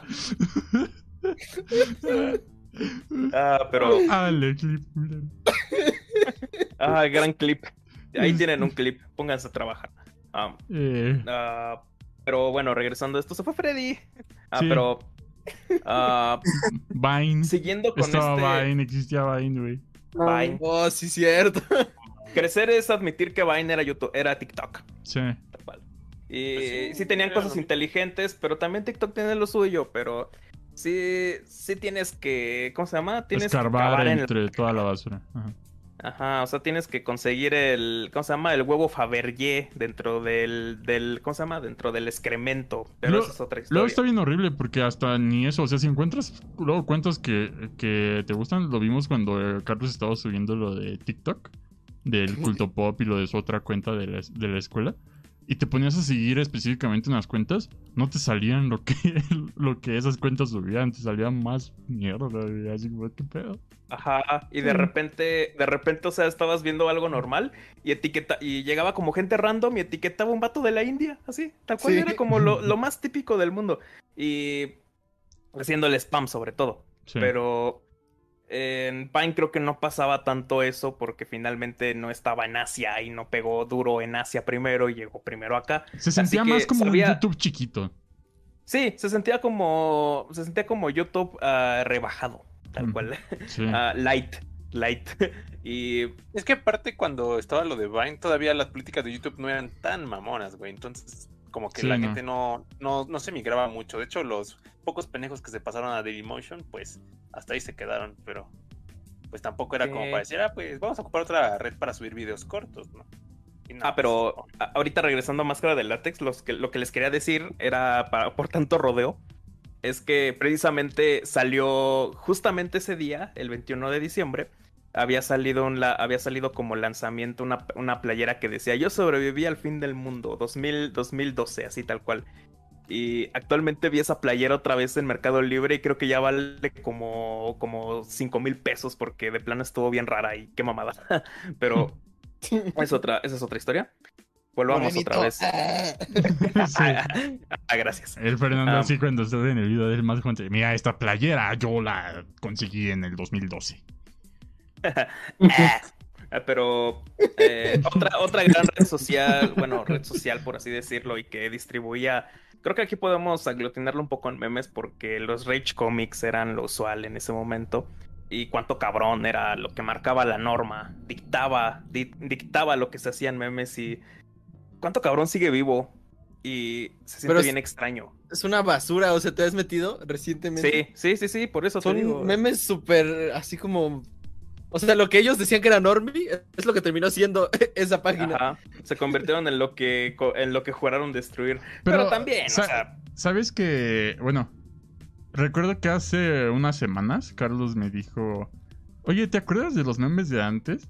Y así como, pues sí, ¿no? Los Rage Comics me dice, pues estaban bien densos, ¿no te acuerdas? Y de repente pones a, a- a ver así los memes y así, Sí. pero ver, así como, ay, güey, sí es cierto. Y te, pu- te puedes saber cómo te burlaron así de, bueno, cómo se burlaban los memes de, de pinches masacres y no sé qué pedo, así como con memes y así como que, güey, sí estaba bien denso este Ah. desmadre. había tal cual, había tal cual un, había tal cual un meme que era así declaradamente un pig word. ¿Eso Ay, puede no decir? mames. Y, y que era un oso. sí, Ah, Güey, no, ¿sabes qué? Yo me acuerdo de un meme, güey, que sí estaba bien denso, porque tenía que ver con esta secta donde todos se suicidaron. Y se los ah, cuento lo cómo va? de... Porque era Sí. un fuck yeah. Cierto. O sea, terminaba así bien, bien denso. ¿Te los cuento? ¿Te los cuento? Déjalo así. Di el, di el contexto, no el detalle, pero ah, en esa época de cuánto carbón yo me acuerdo que así era como era la era la norma encontrarte así como cada día hacer refresh de lo que de lo que iba saliendo y casualmente subían mucho en la noche porque era una página española, por lo tanto solían subir y moderar, los moderadores aceptaban el contenido a su hora de- del día. Entonces yo me acuerdo que era eso muy común, que o me levantaba muy temprano y veía que había de nuevo, o me esperaba hasta en la madrugada para ver qué subían y ah, algunos podían ser demasiado sencillos, pero la verdad es de que con lo que tenían, que era muy limitado, la verdad es que podían hacer muy buenas cosas. Me acuerdo que habían algunos que eran así como una... eran así súper larguísimos, eran como casi de todo el tamaño de una sola página y eran tal cual una historia bien enorme. Me acuerdo de una que era como de una broma, de una broma extraña que terminaba en un troll face y me acuerdo que era, era lo más súper épico del momento y ese estaba súper enorme. No sé si llegaron a ver cosas así. Pues esa, esa página, yo me acuerdo que me metí bien macizo eh, durante un tiempo, porque hasta me hice mi cuenta así y, y- y moderaba memes, o sea, tenía esta sección como de, este, memes que no han sido revisados, ¿no? Y tú le dabas y decías, Sí. ah, sí que pase o que no. Este, y me acuerdo, porque de lo que mencionaste del fin del mundo, que había un logro que era publicar el 12 del 12 del 12, Sí, es cierto. y no lo saqué, se me olvidó. No más. Eh, entonces no, no, bueno, es que también era a las 12 y no sé qué, entonces estábamos en escuela. Y me acuerdo de eso. Pero, eh, por ejemplo, yo te- no sé si te acuerdas que era como una red de páginas web. O sea, estaba, que esa, estaba Asco de Vida, estaba, no sé qué tanto. Yo me acuerdo, hace como tres años, eh, me, medio me clavé Asco de Vida porque todavía es interesante, como que las, es como lo de Reddit que está ahorita en, en YouTube. El Desmotivación.com. Ask Me Reddit, ¿no? Ajá, eso, es eso, pero así como, Pero este, español. sí, y como más variado porque pues no hay temas, ¿no? Nada más como alguien que dice una, una Mira. especie de confesión y ya. Ahorita estoy viendo la red de, de webs que tienen ahorita en cuenta, cabrón. Es Corona, Es Memondo. corona, este, corona viral, asco de vida. Eh, ay, no, no cargan. Meme deportes, visto en las redes, así va España, brutal, eh, Eh, ahorrador rata. Sí, tienen un ahorrador rato. Ajá. Sí, Son los de Memondo. La verdad es de que eso es más del internet español. Que finalmente siento que el mame, el mame de español, por así decirlo, está más en esas webs que, que en Facebook. Eh, no tienen el mejor humor de. No tienen el humor más chistoso shitpostero. Porque creo que el de acá lo sacamos mucho del ámbito anglosajón. Pero tienen lo suyo. Y la verdad es de que es entretenido. Eh, yo me metía mucho ahorrador o rata y me acuerdo que sí escuchaba cosas así como de, de no, es que yo quise, no quería comprar Ferrero Rocher y mejor fabriqué unos y usé papel aluminio y que pinté de blanco y que pinté de dorado, cosas así.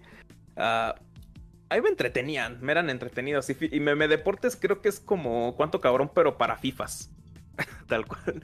Ah, o sea, en general estaba bien. llegó de Guachín, llegó Guachín, hacía tanto que no veíamos a Guachín. ¿Qué hubo? ¿Quién? Guachín, ¿cómo Ah, te va? ma. Ah, sí, cierto. En YouTube, ¿no? Supongo. sí, en YouTube. Hola. Hola. Ah, pero te digo, eh, cuánto cabrón era sobre todo, sobre todo ese tipo de contenido que a mí se me sigue haciendo. mí- yo, yo creo que es bueno en concepto, aunque ya no es bueno ahora. Y no sé qué tanto, qué tanto ustedes crecieron con él o lo vieron a lo largo de los años. Yo dejé de verlo por ahí del 2014, yo creo. Sí, más o menos por esa época igual. Porque sí, yo también era así, que llegaba de la escuela, hacía mi tarea y todo el día, un cuánto cabrón, güey. Sí, sí. era, era una gran forma de vivir. eh. Sí, Tiempos Ay. más tuyos. sí. Sí, la Yo ya verdad es de que. Estaba bien denso, estaba bien denso, pero ya, o sea, era cuando los memes duraban un chingo. Yo me acuerdo del, o sea, ya podemos meterlo aquí también como si fuera una sección de memes. Eh, porque quería hablar de anime, pero sí va a dar para, creo que eso nos da para otra hora. Ah, De- ta- también tantito el, eh, esa pregunta que hicimos medio responde a la pregunta del Sons de qué sitio de internet visitaban casi de forma religiosa. Bueno, por lo menos para Humberto y para mí, pero no sé si alguno de ustedes tenía otra página que igual en esas épocas como que se picaban mucho y siempre estaban ahí, hasta la tenían ahí como de inicio, no sé. Sin contar Facebook. Eh, sí, por ejemplo, es que él dice, por ejemplo, en mi caso es Taringa, di- dice el Sons, entonces Ah. no sé si alguna página que no sea una red social, pues, va- Mm. eh, como así específicamente. Muy bien, güey. Eh, yo hasta, ay, perdón, Paul. Ah, ¿Vas? Bueno, ah, ¿qué, qué, qué, qué- qué? Eh, yo me acuerdo que antes, eh, yo porque sí me gustaban así como las historias de terror, luego sí me metía como a 4chan y veía estos pendejadas que escribían, ¿no? De, no, y es que mi tío hizo esto y no sé qué, y que se murieron tantas personas en tal hospital. 4chan, Pues yo ocupaba 4chan, güey. Y, o sea, la, 4chan, además, ¿eh?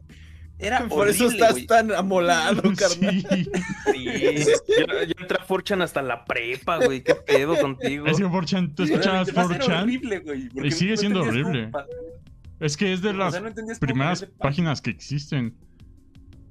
Así, sí, y es así. ¿De las primeras? Sí, sí, ¿Sí? sí. Sí, Sí, eso. pero tú no, tú no sabes cómo cambiar de página. O sea, no sabes cómo buscar en esa, en esa página como tal. Y es que el problema O sea- de 4chan es que como todo es anónimo y se borra y no hay, Sí. no hay registros, hay tanta cosa que mejor no entres a 4chan. Pero yo sí creo, yo sí creo que 4chan es como, o sea, 4chan es como cualquier cosa tóxica. 4chan es el Eh, origen de los memes.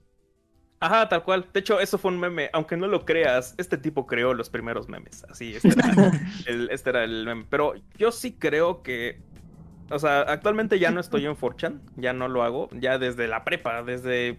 Sí, desde la prepa fácilmente. Tuve como unos tres años así de andar macizo ahí. Con razón Pero- también en la prepa estaba así. Pero todo, yo lo, sí. todo lo explica, güey.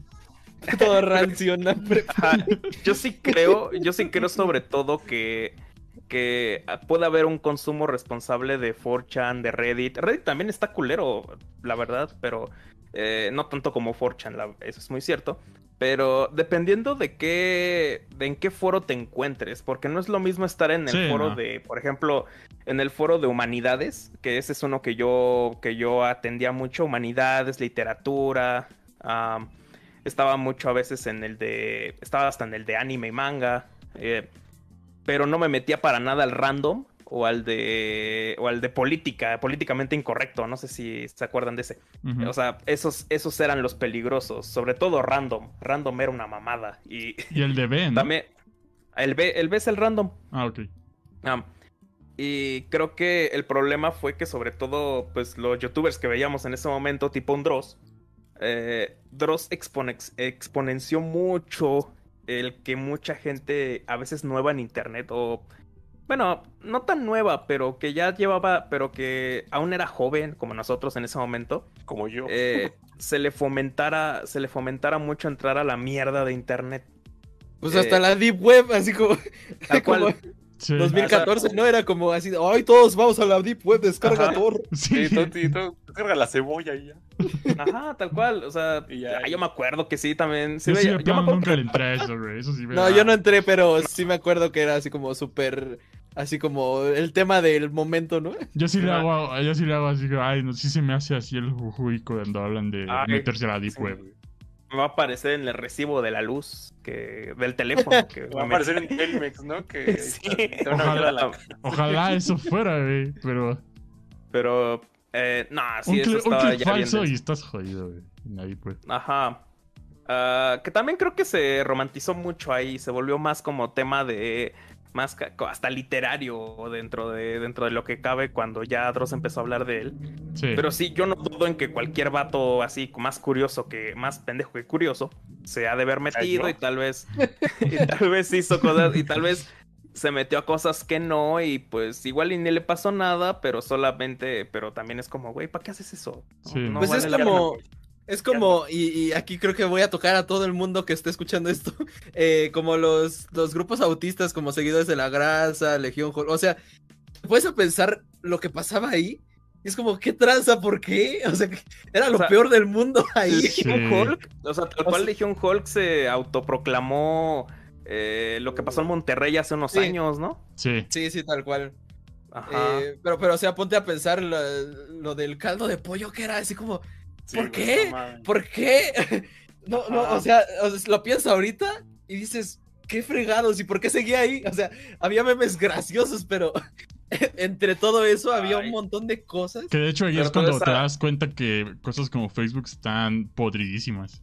Sí, Ajá, sí. o sea, ahí es cuando te das cuenta que el consumo responsable es, es todo a la hora de estar en redes y creo que por algo, por algo está la restricción de edad que creo que no respetamos nunca y, y sí está cabrón porque hay un, hay una cuestión de criterio que sí debe de estar ahí de por medio.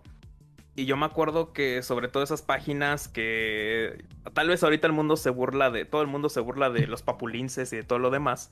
Y de estos memes de How When Pop. Ah, How When Pop, tal cual. Ah, con un Bob Esponja que pobre, con, con un Patricio pobre, sobre todo, que esos memes que le chocan a Humberto. Ah, sí. O sea, todo eso da risa ahorita y se está cagado y la verdad es de que es da, da mucho da mucho cringen, pero es lo que eso es- fue como el legado de algo más cabrón que se daba en esos momentos y que a mucha gente le hacía sentido, sobre todo a los de la grasa, o sea, tal cual todo el pedo de la grasa hizo que de plano el vato el vato creador de eso eh, ya viviera en México. De hecho, vive en México ahorita. Y creo que vivió un ratito de eso y ya ahorita está haciendo otras cosas. Pero fue, fue todo un asunto totalmente, totalmente grande, masivo. Y no sé, no sé en dónde está esa gente ahora. En los grupos de roleo, donde, donde dicen grupo donde fingimos ser hormigas. No sé. Un grupo donde fingimos ser boomers. Dice Bachín Eh, que un compita se metió a la Deep Web y cuando se salió quería ver unas fotos de su familia y le estaban cobrando. y que tuvo que formatear la computadora. no más. Sí, es que. Está, está denso, está. Sí. Y esas cosas caen, ca- esas cosas caen siempre como lo literario, es casi casi como, no, pues Fuentes, Fuentes de Ortiz, gran canción de Ed Maverick, que también empezó la década pasada. Ah, y esto, yo creo que también, tam- también se encontraba en otro género del internet que ah, daba risa y que yo creo que lo dije la semana pasada, que cuesta cada vez más trabajo encontrar chido, que son los videos random. Hola. Sí, sí, sí. Sí, güey, hola. Sí, o sea, los videos random de 2017 yo me acuerdo que cagaban de risa, o sea, eran una cosa bien graciosa. Y ahorita ponerse a ver una recopilación de memes random es como, de en un video de 20 minutos te dan risa como cuatro nada más. No sé si les ha pasado eso. Sí. Hay que ver después de esto. Sí. Va, Es que para comprobarlo. ti- tienes que ya volverte selectivo con los canales que sigues. Carlos y yo eh, encontramos algunos. Bueno, sobre todo uno, ¿no? El que. El del Don Comedy. A ver, es, preséntenlo a rato, a rato lo que es como Sí, el- chido. es, es como el que hemos visto que se acomoda a nuestras necesidades. Pero en el momento en el que ya no, pues te vas y buscas otro. Tienes que. Tienes que ser como.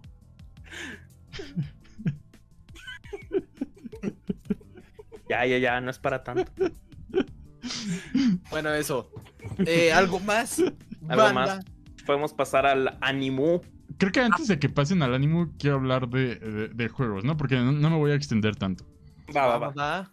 Eh, Va, va, va, va. La década pasada fu- fue una década bastante crucial e interesante, ¿no? En este medio, porque, digamos, en 2007 eh, ya se empezaba a ver una real evolución y... Y la industria se estaba, estaba madurando, ¿no? O sea, técnicamente podríamos decir que Bioshock es el punto de partida en el que el videojuego realmente empieza a madurar, empieza a, a dejar de ser historias un poquito más sencillas y puedes hacer más cosas. No, no estoy diciendo, no estoy demeritando trabajos anteriores porque no dudo que haya por ahí algo que haya salido mucho antes de Bioshock y que esté mucho más cabrón y que eh, pues tan solo las las novelas gráficas luego ves y es como ay güey qué pedo Eh, pero dentro de la industria eh, AAA, eh, eh, más que nada, fue donde empezó a surgir más ideas creativas, ¿no? Empezábamos a tener, si bien God of War era un juego bastante interesante, pues al final de cuentas darte a madrazos, ¿no? A- Aventarte a putazos. Y digamos, vaya. Pero qué, qué buenos madres. Sí, sí, sí, sí, sí. O sea, era eh, la definición de épico en un juego, básicamente.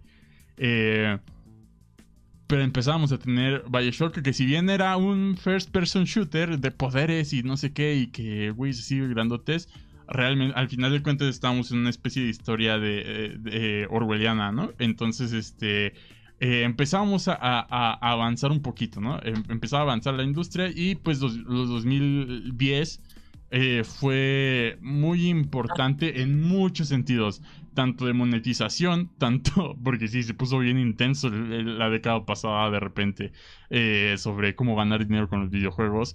Eh, se puso bastante interesante con cosas como The Last of Us, que, eh, bueno, considerado una de, la- de las mayores joyitas, ¿no? De- del mundo del videojuego. Eh, y en- entre muchas más cosas, ¿no? Cosas como Skyrim, ¿qué se podía hacer? Eh, podías tener un mundo masivo que técnicamente nunca acababa así. Minecraft por fin salía, ¿no? Por fin salía la versión 1.0 eh, de, de Minecraft ya ah, oficialmente. Entonces, eh, era, eh, era convive en un mundo creado por un algoritmo y era un mundo masivo donde podías hacer infinidad de cosas, básicamente lo que tu imaginación diera.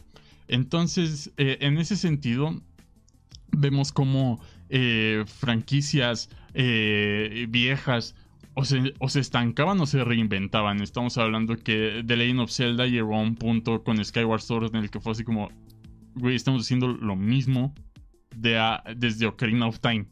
Entonces vamos a ver qué pedo. Y tardó siete años para reinventarse de- desde eh, el último juego grande, ¿no?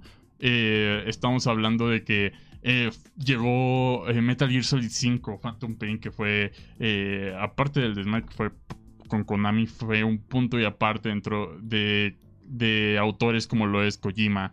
Estamos hablando de que Dark Souls eh, nació, Mm. nació realmente. Que, que, que quizá Demon Souls ya había existido en 2019, pero Dark Souls estaba dando este paso a la eh, popularización de- del- del género hasta tal punto de volverse en uno de los géneros más populares de hoy en día, el Soulsborne. Eh, y que hoy, hoy en día, cosa que anuncia From, From Software es cosa que, que, Se va a vender que se muy va a bien. vender en cantidades enormes. Entonces, este.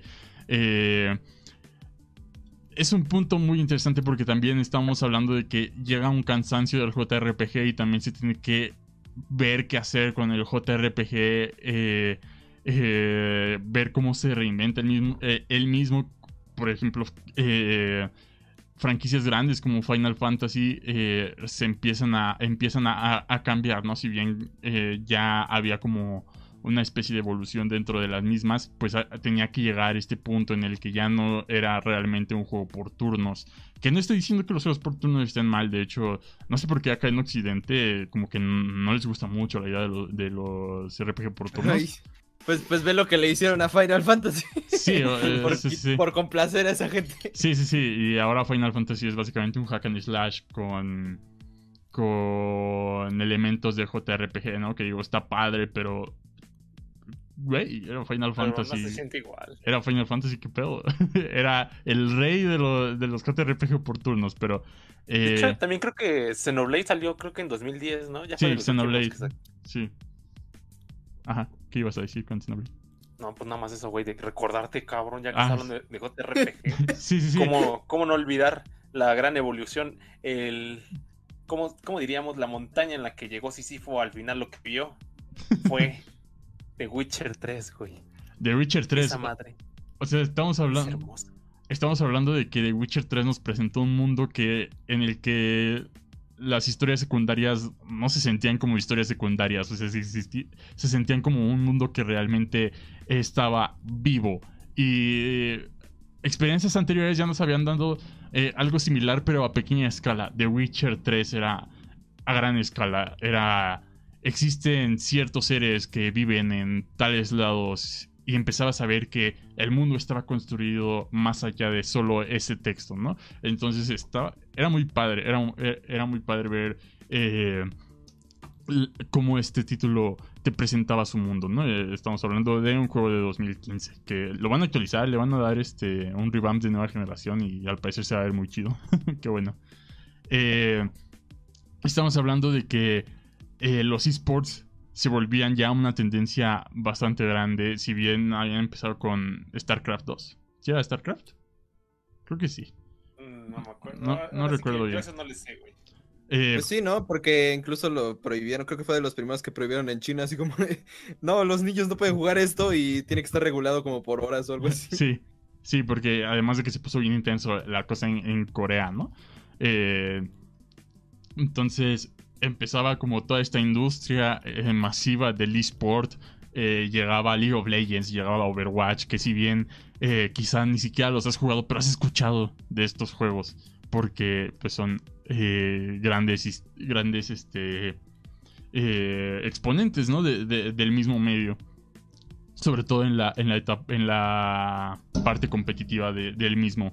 Teníamos la llegada de Red Dead Redemption, una historia bastante diferente con respecto a lo que nos había mostrado eh, con lo que nos había mostrado Rockstar. Teníamos este llegadas como cosas como Undertale que eh, digamos que también esta, esta década es parte del, del surgimiento del indie de, de, ya grandes producciones indie no, so, no solo eh, cosas como Cave Story o, o digamos Minecraft ya había llegado a su punto no cúspide, pero eh, ya estaba empezando su, popu su, popularidad real, ¿no? Además de que el, el, boom de YouTube y de estas plataformas, eh, pues ayudaron, ¿no? En, en, de manera exponencial a, a, a que, que estos títulos surgieran. Ajá. También como por esa época, estoy seguro, güey, que ahí salió Journey. Porque, o sea, como que últimamente Journey como que sí lo tuvieron así como en un pedestal. Porque nada, está muy bonito este juego. Pero ya tenía bastante rato, güey, en el mercado. Sí. Yo creo que fácil sí es como del 2010 o inicio de 2010. Uh -huh. Sí, sí, sí. Y es padre ver cómo eh, mucha gente, eh, digamos, sobre papel se oye, se oye bonito, ¿no? Como mucha gente dejaba trabajos en, en, producciones grandes para irse a hacer sus ideas, ¿no? Para irse a crear sus ideas, que ya cuando te pones a, investigar todo lo que hay detrás es, una porquería eh, enorme así de, de gente que no sabe de qué va a vivir en un buen tiempo, entonces así como, ay. Eh, pero llegaban cosas diferentes, llegaban cosas como eh, Five Nights at Freddy's, que digamos después se volvió un, un caradero. pero una experiencia diferente, ¿no? Tener aquí las, la, las cámaras eh, de seguridad. eh, llegaban cosas como Papers, Please, que actualmente co como...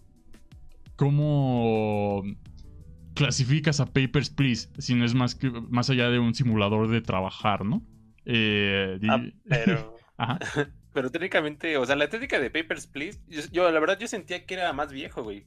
Porque sí decía, no más, pues es que nada es el juego como de, a ver si tú sí, si tienes los papeles en regla, si no, pues a la chingada, ¿no? Y yo decía, y, o sea, como tal, yo no sabía que era un indie.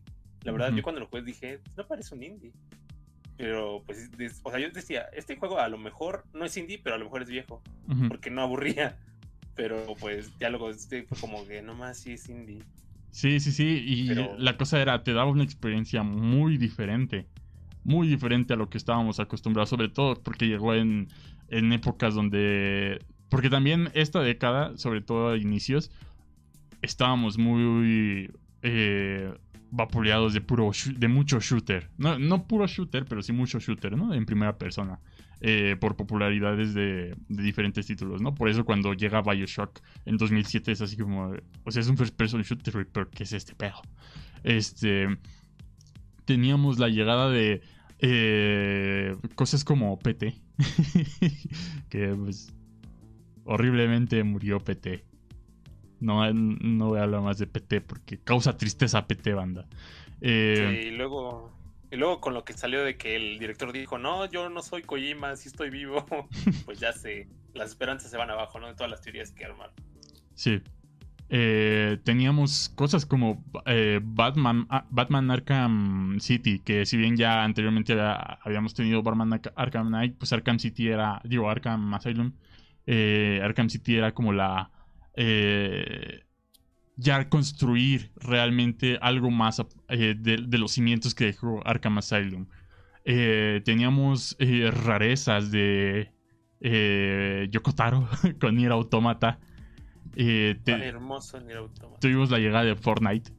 Que. En el mismo Uh. año, ¿eh? Creo que son de 2017 los dos, güey. Sí, sí, Porque sí. me acuerdo que O sea, For- hubo el boom. es- Fortnite ganó juego del año ese año, güey. Sí, yo estaba bien emperrado. Pero bueno. Ah, bien culero Fortnite en esa época. Era una. Ah, mira, eh, llegué. Era muy diferente Fortnite. O sea, Fortnite Ajá. cada tres meses es algo diferente ya. Eso es lo, Sí. eso es lo cabrón de Fortnite. Pero también tiene un crunch bien horrible. Eh, teníamos la llegada de cosas como Celeste que eh, Bueno, antes de Celeste habíamos tenido Undertale, ¿no? Pero eh, cosas como Celeste que ya se atrevían a, a hablar de temas más personales como lo son problemas mentales, etcétera, ¿no? Y no dudo que, que juegos anteriores lo hayan hecho igual de una buena manera, pero siento que Celeste lo hace de una manera tan sutil y tan acorde a lo que te está mostrando y a lo que y a lo que es el gameplay que, que es poesía, diría George Lucas.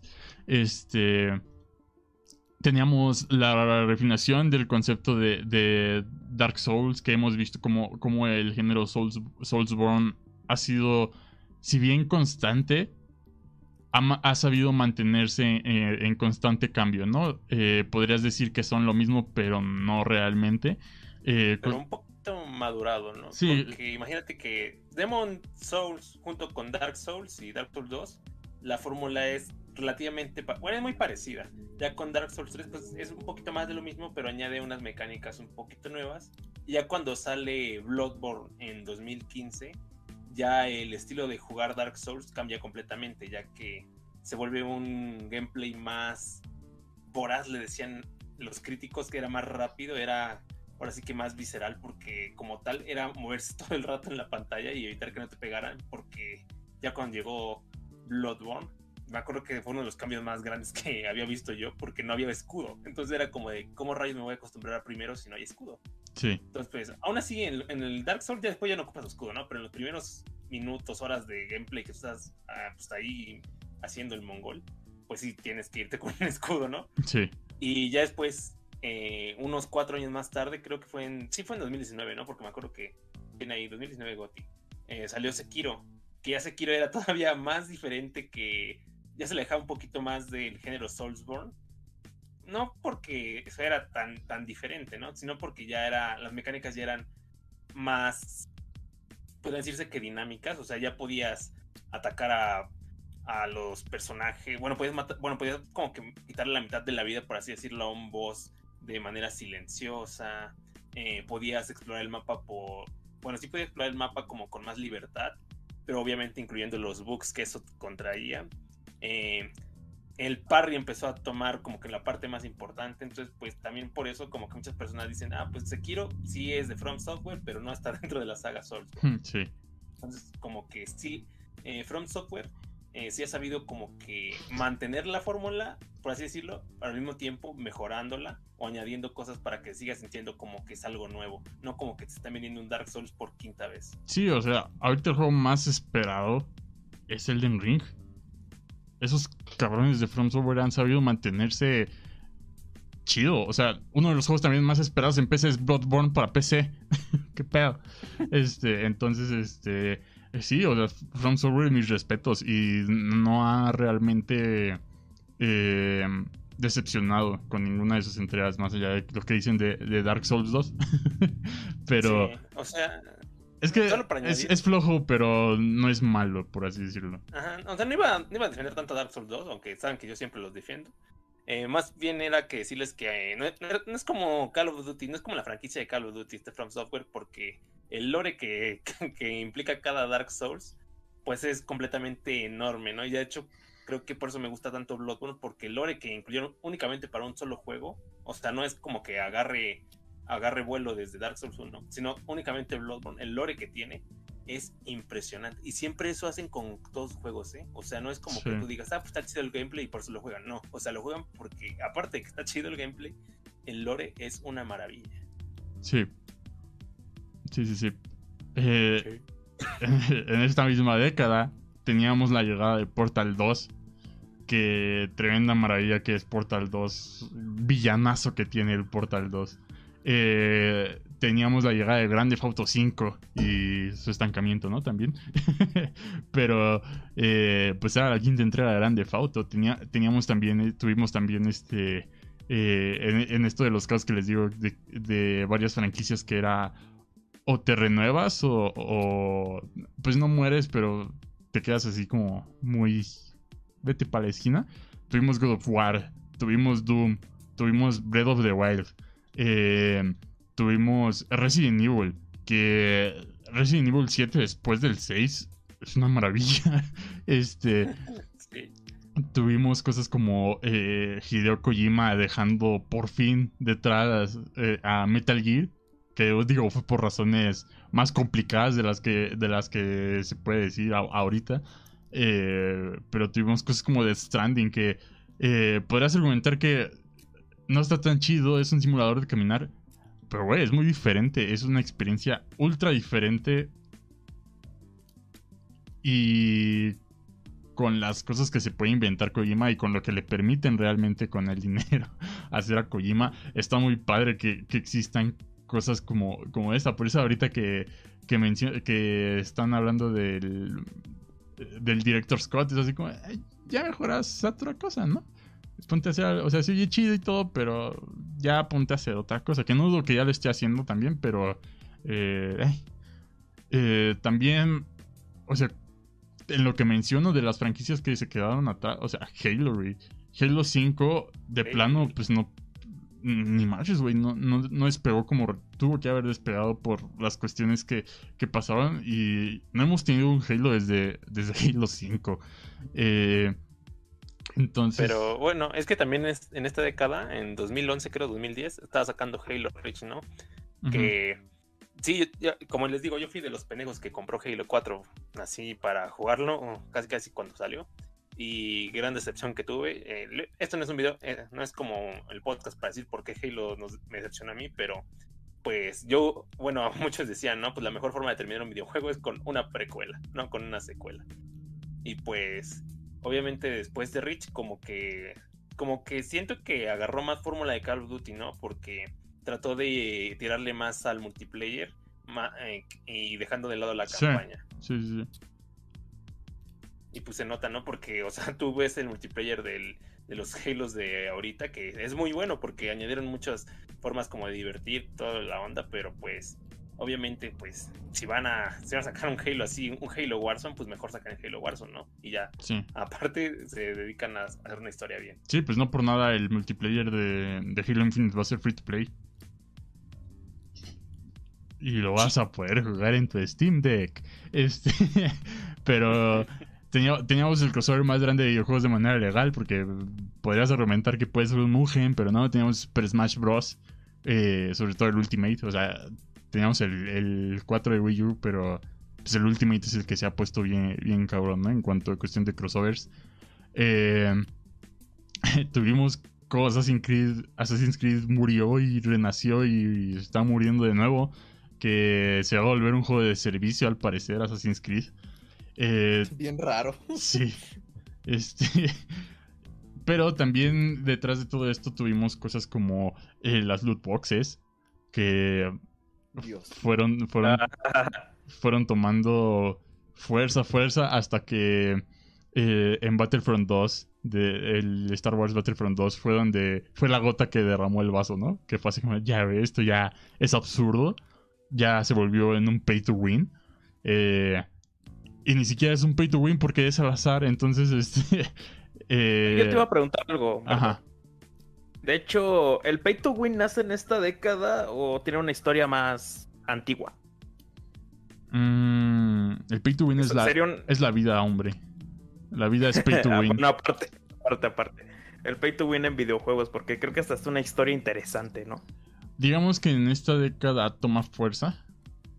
Pero. Que siempre ha existido, ¿no? Porque Sí. yo me acuerdo que en los, juegos que eran como tipo Dota, sí había estas como transacciones que hacían luego, que era como de, ah, pues te ponemos tal skin. O sea, en ese momento eran puras skins, ¿no?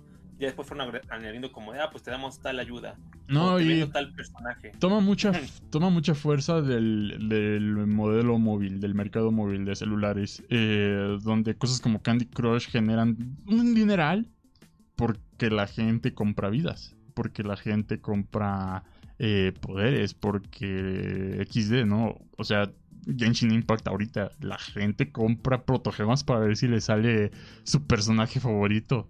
Y es. De hecho, ¿qué crees? está- ahorita que me lo empecé apenas, ahorita que le empecé al Genshin Impact, te- hay, Eh, hay una estrategia. O sea, el juego está pensado para que le metas dinero. Sí, bien, cabrón. Pero puedes, puedes sortearte, o sea, puedes, puedes sortear las cosas para no hacerlo.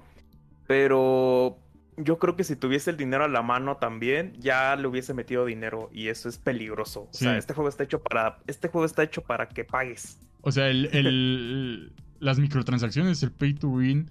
Porque es, no es lo mismo, ¿no? Pay to win y microtransacciones no es lo mismo. Porque Ajá. bien puedes pagar por una skin y realmente no te está dando. Solo te está dando algo estético. Pero. Eh, por eso están hechos este tipo de, de- de microtransacciones. Porque por eso es gratis, güey. Porque, ok, la primera es gratis. Y empiezan a pagar para ver si te sale tu personaje favorito. Bien drogas el Sí, sí, sí, tal cual. es, es- es eso, es este... O sea, EA se metió en un problemota en, en Inglaterra, creo. En- Uno de la NBA, ¿no? Era el que estaba más cabrón. Sí, sí, sí, pero se metió en un problemota porque ya estaban considerando sus juegos como eh, gambling, lo que es este... Pues sí, juegos de azar. Y entonces ya los iban a tener que regular de otra forma y ahí EA tuvo que hacerse sus... Sus, sus maromas mentales de que no, es que eh, véanlo más como un huevito sorpresa, entonces como un kinder, así como, ok, qué pedo. Eh, pero sí, ahorita si juegas el último juego de la NBA, es una. Es más ju- juego de casino que de básquetbol. este. Pero bueno, regresando a lo de la, la década, pues fue una generación también de transición de, de la generación de 360 Wii, PlayStation 3 a Xbox One, Play 4, Wii U Switch. eh, en la que arrasó PlayStation así sin, sin problema alguno realmente. O sea, fue así como PlayStation se, echó un pedo y ya iba en la delantera porque los otros estaban bien, bien en su pedo, así como, ¿qué estamos haciendo? Y, y Xbox en, en la generación pasada de plano no despegó si no hubiera sido por el Game Pass y de todos modos así que tú digas que despegó el Xbox One, ni, ni madres, güey. Eh, en comparación de de del ¿cómo se llama? del Play 4. Y nada más porque ahí estaba el Wii U, si no Xbox hubiera sido la peor consola, güey. Porque el Wii U fue así como un pinche error garrafal de Nintendo. Así como que chingados estamos haciendo también, güey. Y, y nada, pero ya no, al parecer la Switch va que vuela para tener números de Wii. Y pues hasta ahorita apenas acabamos de entrar en una transición de, de generación de nuevo. Estamos en, en esa época en la que todavía estamos en Play 4, pero realmente ya estamos en la generación de Play 5, Xbox Series X, Steam Deck, eh, está bien chingón, eh, Switch, OLED. este, y pues lo único que, que espero es que este mundo del videojuego siga como ha estado, porque estamos como en una época dorada en donde todos los días sale algo que puede ser para ti, que no puede ser para ti, y está chido. Y. Y. Pues nada, esperemos que siga evolucionando de la forma, de la forma buena que, que está siendo ahorita. Ahorita las tres grandes compañías tienen. Están cada una muy en su, eh, en su onda. Y está padre porque son opciones diferentes, digamos. Play, Play 5 está optando por la opción más tradicional, que es tu consola, tus juegos este, exclusivos, ahí está, ¿no? Eh, Nintendo pues se fue a la segura y, fue así como de, pues las portátiles que es donde siempre hemos dominado, órale. Y Xbox está en un plan muy chido de hacer servicios con lo que es el Game Pass, lo que es el xCloud. Y que ya hasta se nota bien, cabrón, que ya ni quiere vender Xbox, güey, así como... Ya, es así como, ah, sí, ven, tenemos Xbox, pero eh, aquí está mi Game Pass y lo puedes jugar en tu, en, en tu Steam Deck y lo puedes jugar en tu, en tu PC. En tu iPad, En güey. tu iPad, en tu PC, celular. En tu celular. O sea, técnicamente esos güeyes se van a hacer ricos porque van a estar en todos lados. Sí, Y técnicamente van a. O sea, imagínate, si- tan solo Nintendo se permitiera, podrías también jugar juegos de sí, Xbox sí, sí, sí. en la Nintendo Switch. Que creo que sí se pueden hacer unos, ¿no? Porque sí tienen, creo colaboraciones con Nintendo. Algo así. No Sí, son, no sé, pero son pues, pocos, pero eh, de hecho sí, se ha, sí ha habido muchos rumores de que Microsoft ha tenido muchas conversaciones con Nintendo de que para llevar el xCloud y el Game Pass a- a- al Switch. Y pues sí estaría chido. Sí, pero también no más pinche monstruo gigante que es Microsoft. Si, si- si le llega a salir bien todo eso, Microsoft de segura, seguramente va a sa- sacar sus mamadas que, que hace Elon Musk. Seguramente. Elon Musk es como Microsoft. O Microsoft es como Elon Musk. ¿En qué sentido? No entendí tu punto. En que va a llegar ese momento en el que van a tener tanto dinero, güey, que van a hacer un chingo de pendejadas. Van a sacar Pues tienen- todo el dinero del mundo. Sí, sí, sí. Sí, o sea... Pinche Xbox sigue vivo porque atrás está Microsoft, güey. Si no, Sí, o sea, Xbox genera nada. nada. nada, para Microsoft. O sea, Sí. Microsoft genera muchísimo más dinero de otras cosas, incluso de, de lo que más genera, creo, es de servidores. O sea, Sí. ni siquiera tiene que ver con videojuegos. Bueno, no directamente. Entonces, pues pueden hacer lo que sea por eso mismo. Sí, sí, sí. O sea, Xbox para Microsoft es, es el hijo este Wexican que se la pasa eh, gastando dinero a lo pendejo, güey. En ese sentido. No mames. sí, sí, sí. Y ahorita pues ya está en un plan chido, güey. Phil Spencer ha estado bien cabrón, güey, con lo del Game Pass. Y está bien chido, güey, que, que estemos teniendo estas opciones. Porque, sobre todo nosotros que estamos en una región que donde los juegos, comprar juegos está bien jodido. Do- Donde no llega el st- Steam Deck. Sí, donde no, donde no va a llegar nunca el Steam Deck y lo vas a tener que importar mucho más caro. Eh, y estamos en, en- en una región eh, bien jodida, güey, porque eh, puedes ver como un buen de, de gente que está en el medio te dice, ah, sí, y yo jugué esto, yo jugué el otro, yo jugué esto, pero porque muchos de esos juegos se los dan, pero tú te pones a comprar un juego eh, nuevo y es así como, tienes que gastar casi dos mil pesos ya. Y así que, no, no, no, no. Yo, güey. ¿Qué digo? Como cuatro meses. Sí, tienes Steam, pero que, que te da juegos baratos, pero para poder jugar juegos en, en PC tienes que haberte gastado una buena lanita en una PC. Mínimo, mínimo 15 mil pesos. Y pues ya, también para no extender tanto que quieren hablar de anime. y ya llevamos Rápido. tres horas. Este. Mátame. gracias. Mátame. Gracias, banda, por escuchar esto. Pero sí, Pinche pica. pero sí. Nos sacó Es a que, es que el, cabrón. el E3 fue una bestialidad en, con lo del Game Pass. Sí, sí, sí, es así como eh, todo por 10 varos, 3 meses. Así como, ay, güey. Ay, güey, pues sí, sí, chido. De hecho, yo nada más estoy buscando así como un tiempo para ya comprar mis 3 meses de Game Pass. Así para jugar varias cosas. Pero sí tienes que buscarte así como un, un buen tiempo, que sepas que vas a tener tiempo. o sea, nunca. Pero bueno. Bueno, vas a- Fernando, ¿vas a hablar o ya? Eh, ah, no mames, me está empezando a dar sueño. Ah, pues vamos rápido con el anime, no sé si quieran. Ah, 2010 y el anime. rápidamente. Ah, se menea, se menea, se menea. No, no, no, pues es que en, La ese, en ese mamá año, de la mamá de la mamá de la mamá de la mamá. En esa década salió Madoka, no sé si te vas a extender con eso.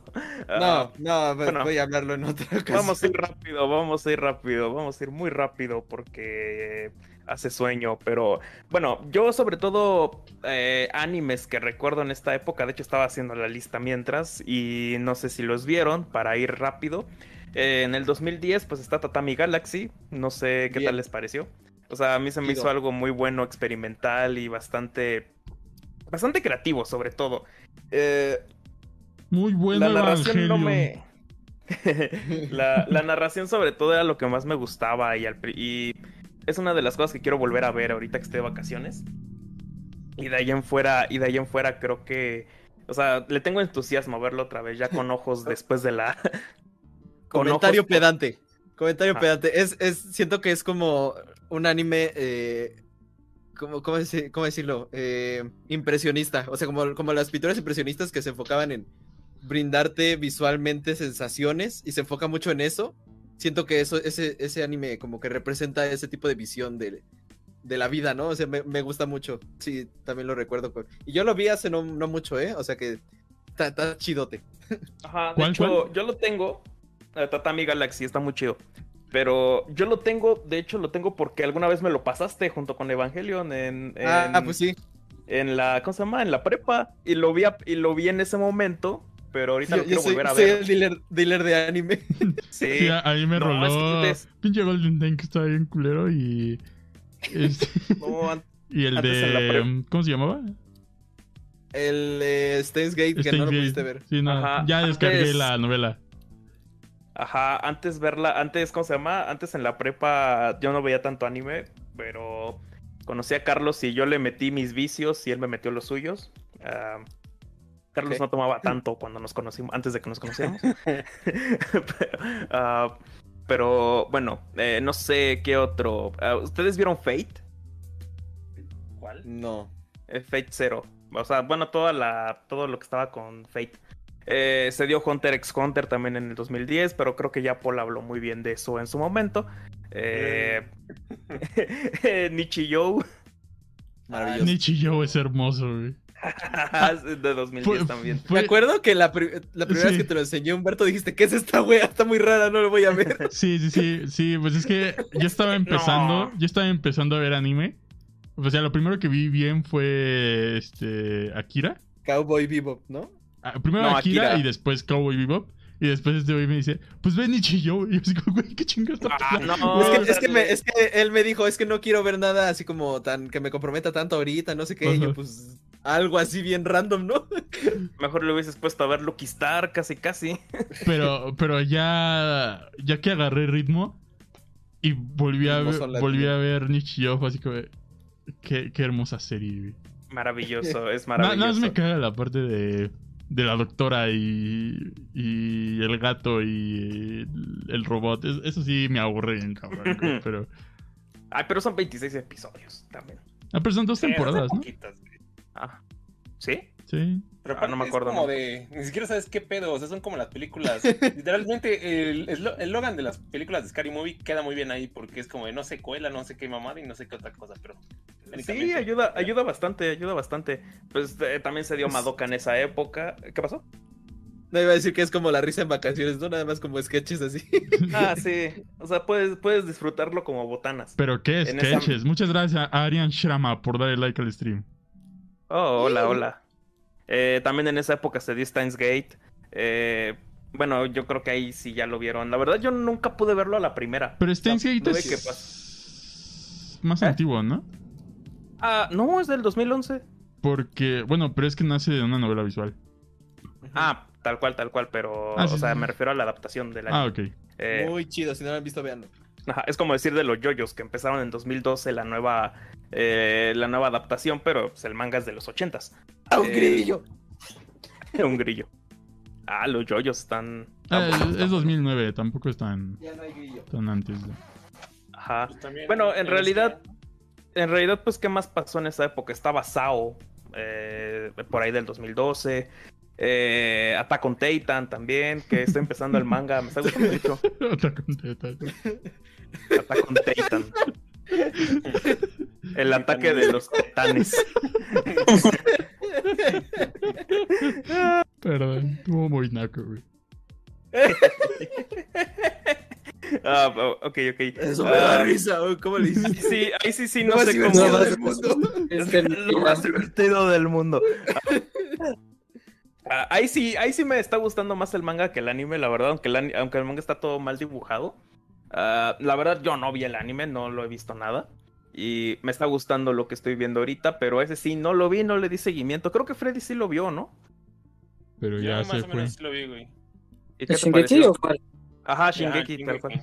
No, Sí. Titan. No, Pero, Pero el final, el final es una mierda. Una vez te digo, güey, que es una mierda. ¿Te Todavía no llega al final en el anime, chance lo hacen Al anime no, pero en manga, en manga trataron de resolverlo porque si no les gustó casi a nadie. No más, voy a tener que ver eso, pero apenas voy en el capítulo 7.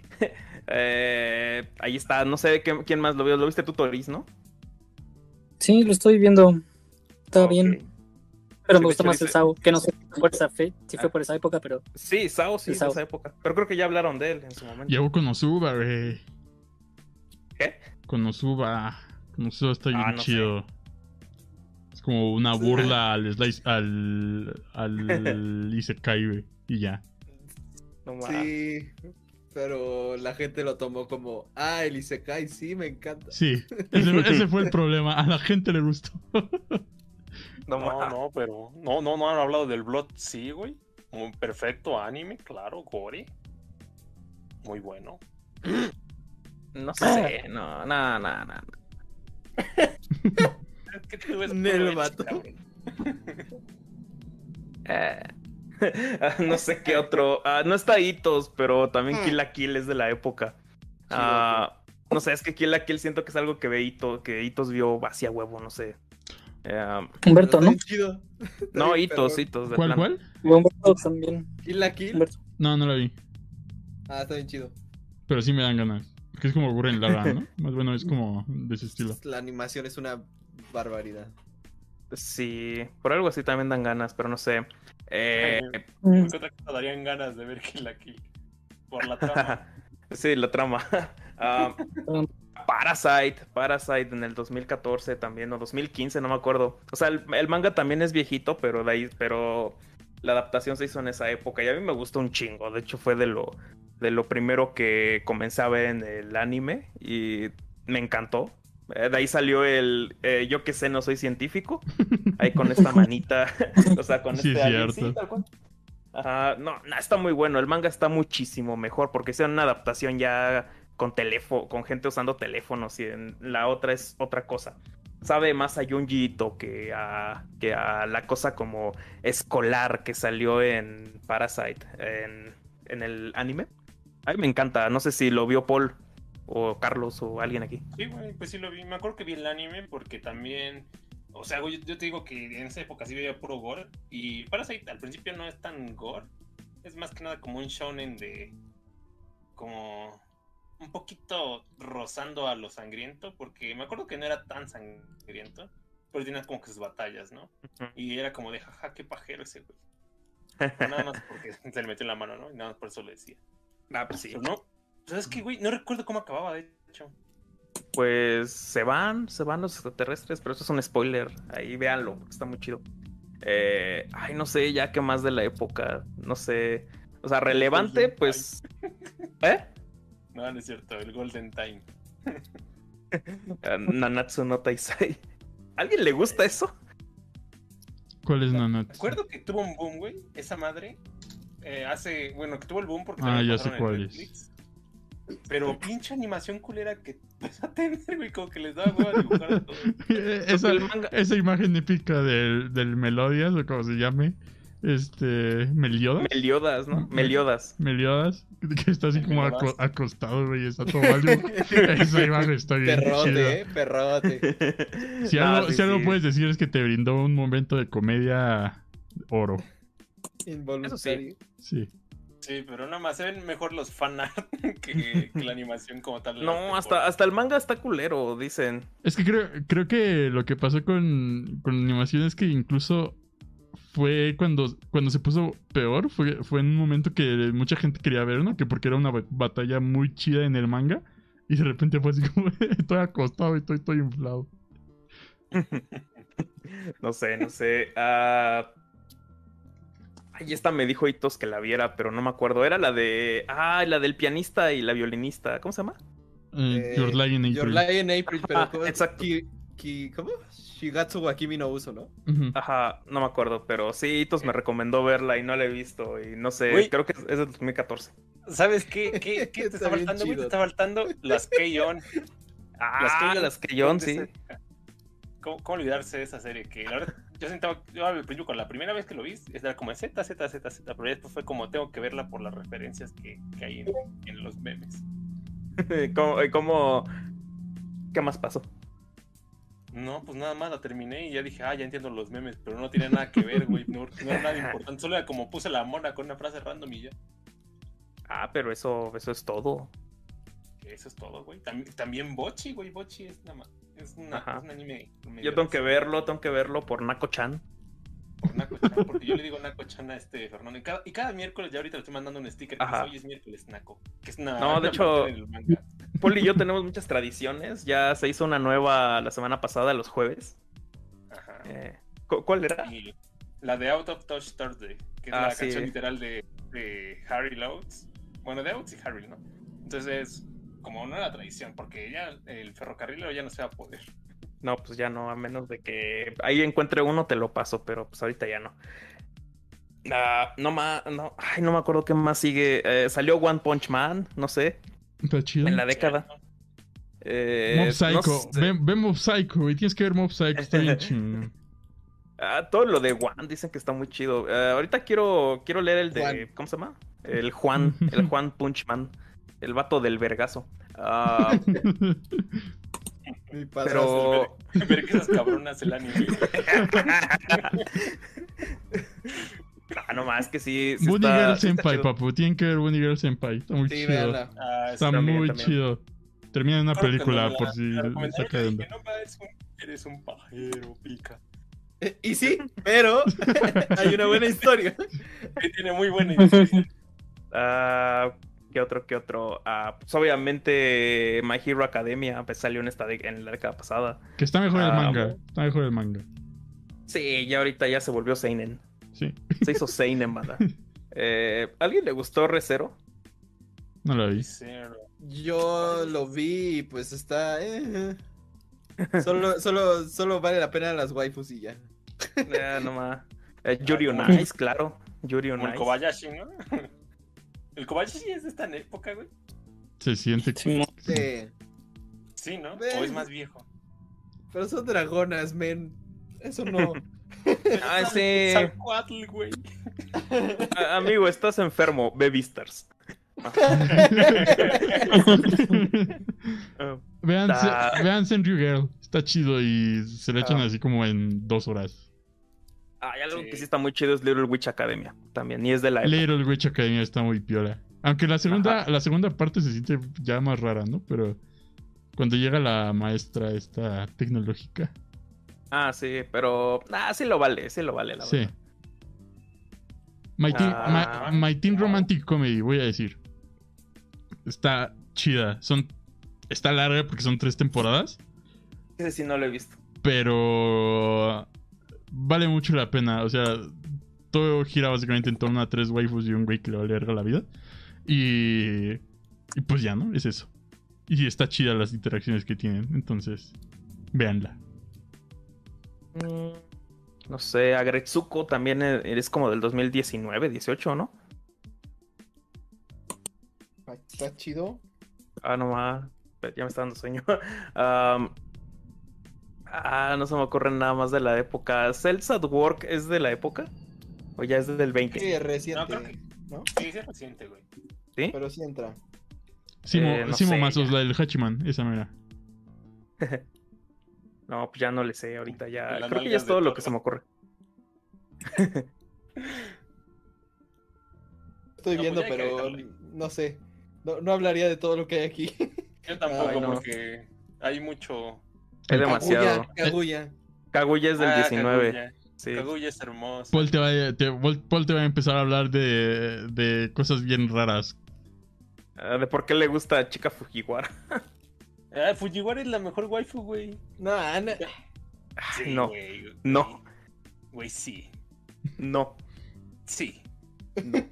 Es mejor la asistente de Kaguya y no tiene personalidad. Ah, yo también dije eso. También le dije eso a Carlos, que también estaba No. buena. Y Carlos me dijo, no, es que no tiene personalidad, Polo. Y yo, ¿cómo no va a tener, güey? O sea, que le valga verga la vida de su personalidad. Ah. No, pero ya en el manga, si van al corriente, Kaguya cae mucho mejor. O sea, Eh, gracias a Mario Castillo por seguir el stream. Muchas gracias. Se agradece bastante. eh, The Promise Neverland. O sea, creo que lo más relevante que vi de The Promise Neverland es el cartel del. Es el maldito cartel del metro. O sea, Sí. ¿Se Oye, no sé si puedo recuperar esa foto. No sé si. Ah, no sé dónde esté. Yo, O sea, yo les voy a seguramente- decir. Ah, ajá. De- ¿Qué pasó? Se- Yo me que iba a decir otro anime. que, ah, que seguramente está en alguna de nuestros archivos, pero sí, esa foto es increíble, no ma. Ah, Es que no sé si ¿Cuánto se me borrado mi archivo con el Carlos. Entonces, dejen veo. Eh, Creo que yo no. voy a decir Violet Evergarden. Ah, Ah, sí, he escuchado muy muy buenas cosas de, de Violet. cabrona. No, pues también los que estuvo sacando Crunchyroll, ¿no? Como por ejemplo The God of High School, que es un shonen mal hecho, pero entretenido más o menos. O sea, solo está ahí para que lo vean. Y ya. O sea, no es como que tenga una historia muy relevante que digas, ah, no, ma, pues me voy, me voy a quedar aquí viéndolo. Pero pues, es shonen, ¿no? De peleas animado más o menos bonito, entonces pues te, te entretiene, ¿no? Que es el, el, el fin del shonen. El fin de Uno, Paul. papu. Uno, papu, ¿no? no, no, no. ya. No, no sé qué más falte. Ah, faltan un chingo, güey, pero no voy a decirte todos los que yo vi. Ay, sí, fueron, fue una década entera. Sí, o sea, ya son muchos, ya, ya. Vean lo que, vean lo que recomendamos y ya vamos a, vamos a comer. Sí. Sí. Pussy. Pues algo más que quieran hablar, mis panas. qué, qué buena década. Ahí los conocí a ustedes. Lo mejor es la amistad. Ay, ay, la amistad. Sí, porque que- no está Itos, podemos decir eso. Bueno, Itos es de 2018 también. Qué mamón. No, no, no, yo lo decía por la década, pero no, sí lo conocemos. en Clipenlo 2018. y hagan, hagan este, sean amarranavajas, banda. No, no es cierto. Polémica Fernando contra Itos. No, no, no, no, no. Para, para las vistas, para que hayan más vistas. Para, para que hagan eh, reacciones en YouTube así. No, no, este, no, está mal, está mal. No, no, no. Y los canales así Qué de asco que salseo. das. Define, define, define clases, Hitos. Defíneme clases. No, no, no, Hitos. Y ahí te va a decir, Ah. yo duermo en una cama mejor que la tuya. Más Yo más una. Pero bueno, ya.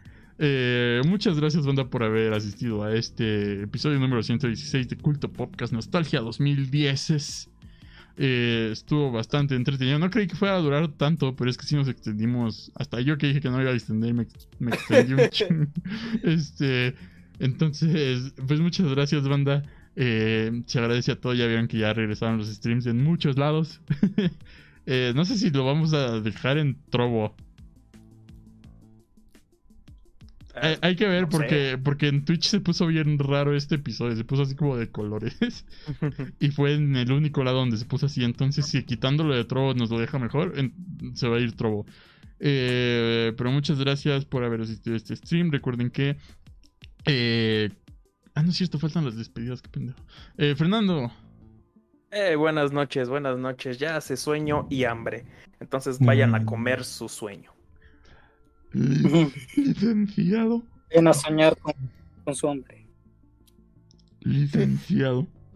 Eh, excel- excelente noche, caballeros. Espero que hayan tenido eh, una, una velada agradable, ¿verdad? Y también a, a nuestro público, sí, este, muchas gracias. El licenciado se despide sin antes decirle que, que estudien, sí, estudien. eh, para ser el, el ta- el taxista que le dice, no, si yo sí estudié, yo soy licenciado. No, que te, que te no, estoy lo mismo que tú, mijo.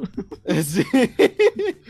No, no, una vez este tomé un taxi hacia la prepa y me dice, no, no, si yo me acuerdo en la prepa, no, yo sí hasta acabé la carrera, no sé qué, pero ya me ves aquí, no sé, y yo así, ah, no, La, México. la triste realidad de México, güey. Pero. eh, gracias, señor Toriz. Eh, nada, esperanza de México. Eh, eh, pues yo les digo que sí se puede, banda, sí se puede, tengan fe, pero también acción. Este, y bueno, este es una buena década, sí, como bien lo repasamos. Eh, eh, y pues espero que la siguiente igual sea igual de buena o mejor. O sea, ya, ya pasó bien rápido este año, entonces así se puede, puede ir pasando muy, muy rápido, ¿no? Los siguientes años. Y pues decir que de la década pasada, de, a partir de 2010, como que igual que, que a partir de los 2000, eh, como que empiezo a apreciar más la música de, de esos inicios, ¿no? Porque, bueno, siempre, digamos que me gusta mucho One Republic, los éxitos de One Republic y, y, y ese tipo de música que estaba en esa época, entonces pues digo que está chido, pero la, la actual, ya, actual ya, ya no, no es lo mismo, no, no, no. Este, pero bueno, eh, pues nada, buenas noches. Gracias, señor Toriz. Panín, Toriz. Eh, ¿Quién falta? Ah, Paul, Wa-. Paul, Wa- Paul Wa- Paul Wawis nostálgicas. ¿Cómo se despide? No, pues así como decía una canción, beso en la boca es cosa del pasado, también el 2010 es cosa del pasado. Así que, Eso. Eh, gracias. Yo no fui y me sacó ese imbécil. A ver, espérenme. Que piensa que. Te puedes pedir, ¿no? pi- pi- Piensas que no me oigo, imbécil. Yo soy el que sí se termina escuchando. ¿Qué? Además, además yo no te saqué, estúpida.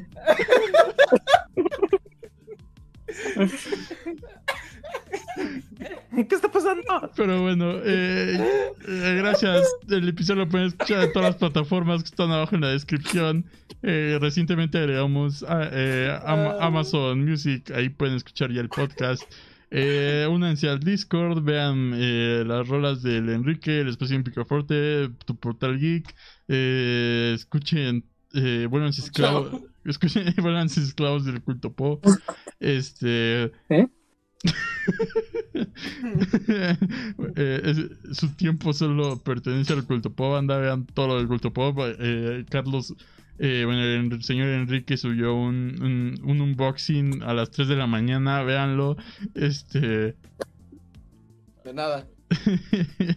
ya van a regresar los streams a lo- los lados importantes donde estaban. Y ya vámonos, que ya es muy tarde. Ah, patrocinadores oficiales, sí, cierto.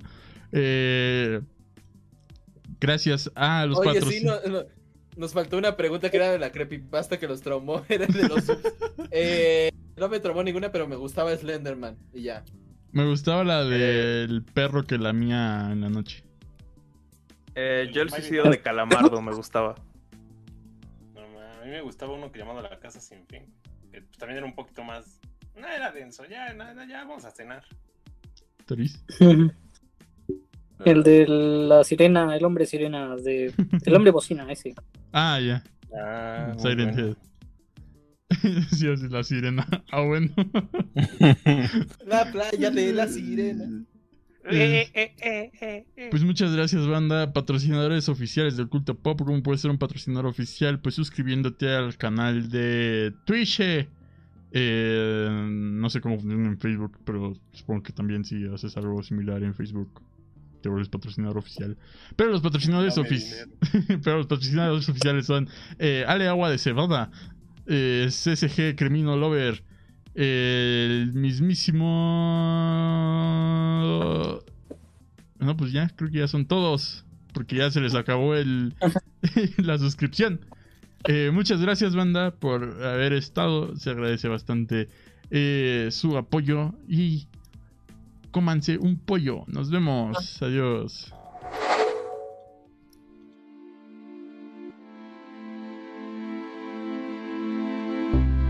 ¿Te gustó el episodio?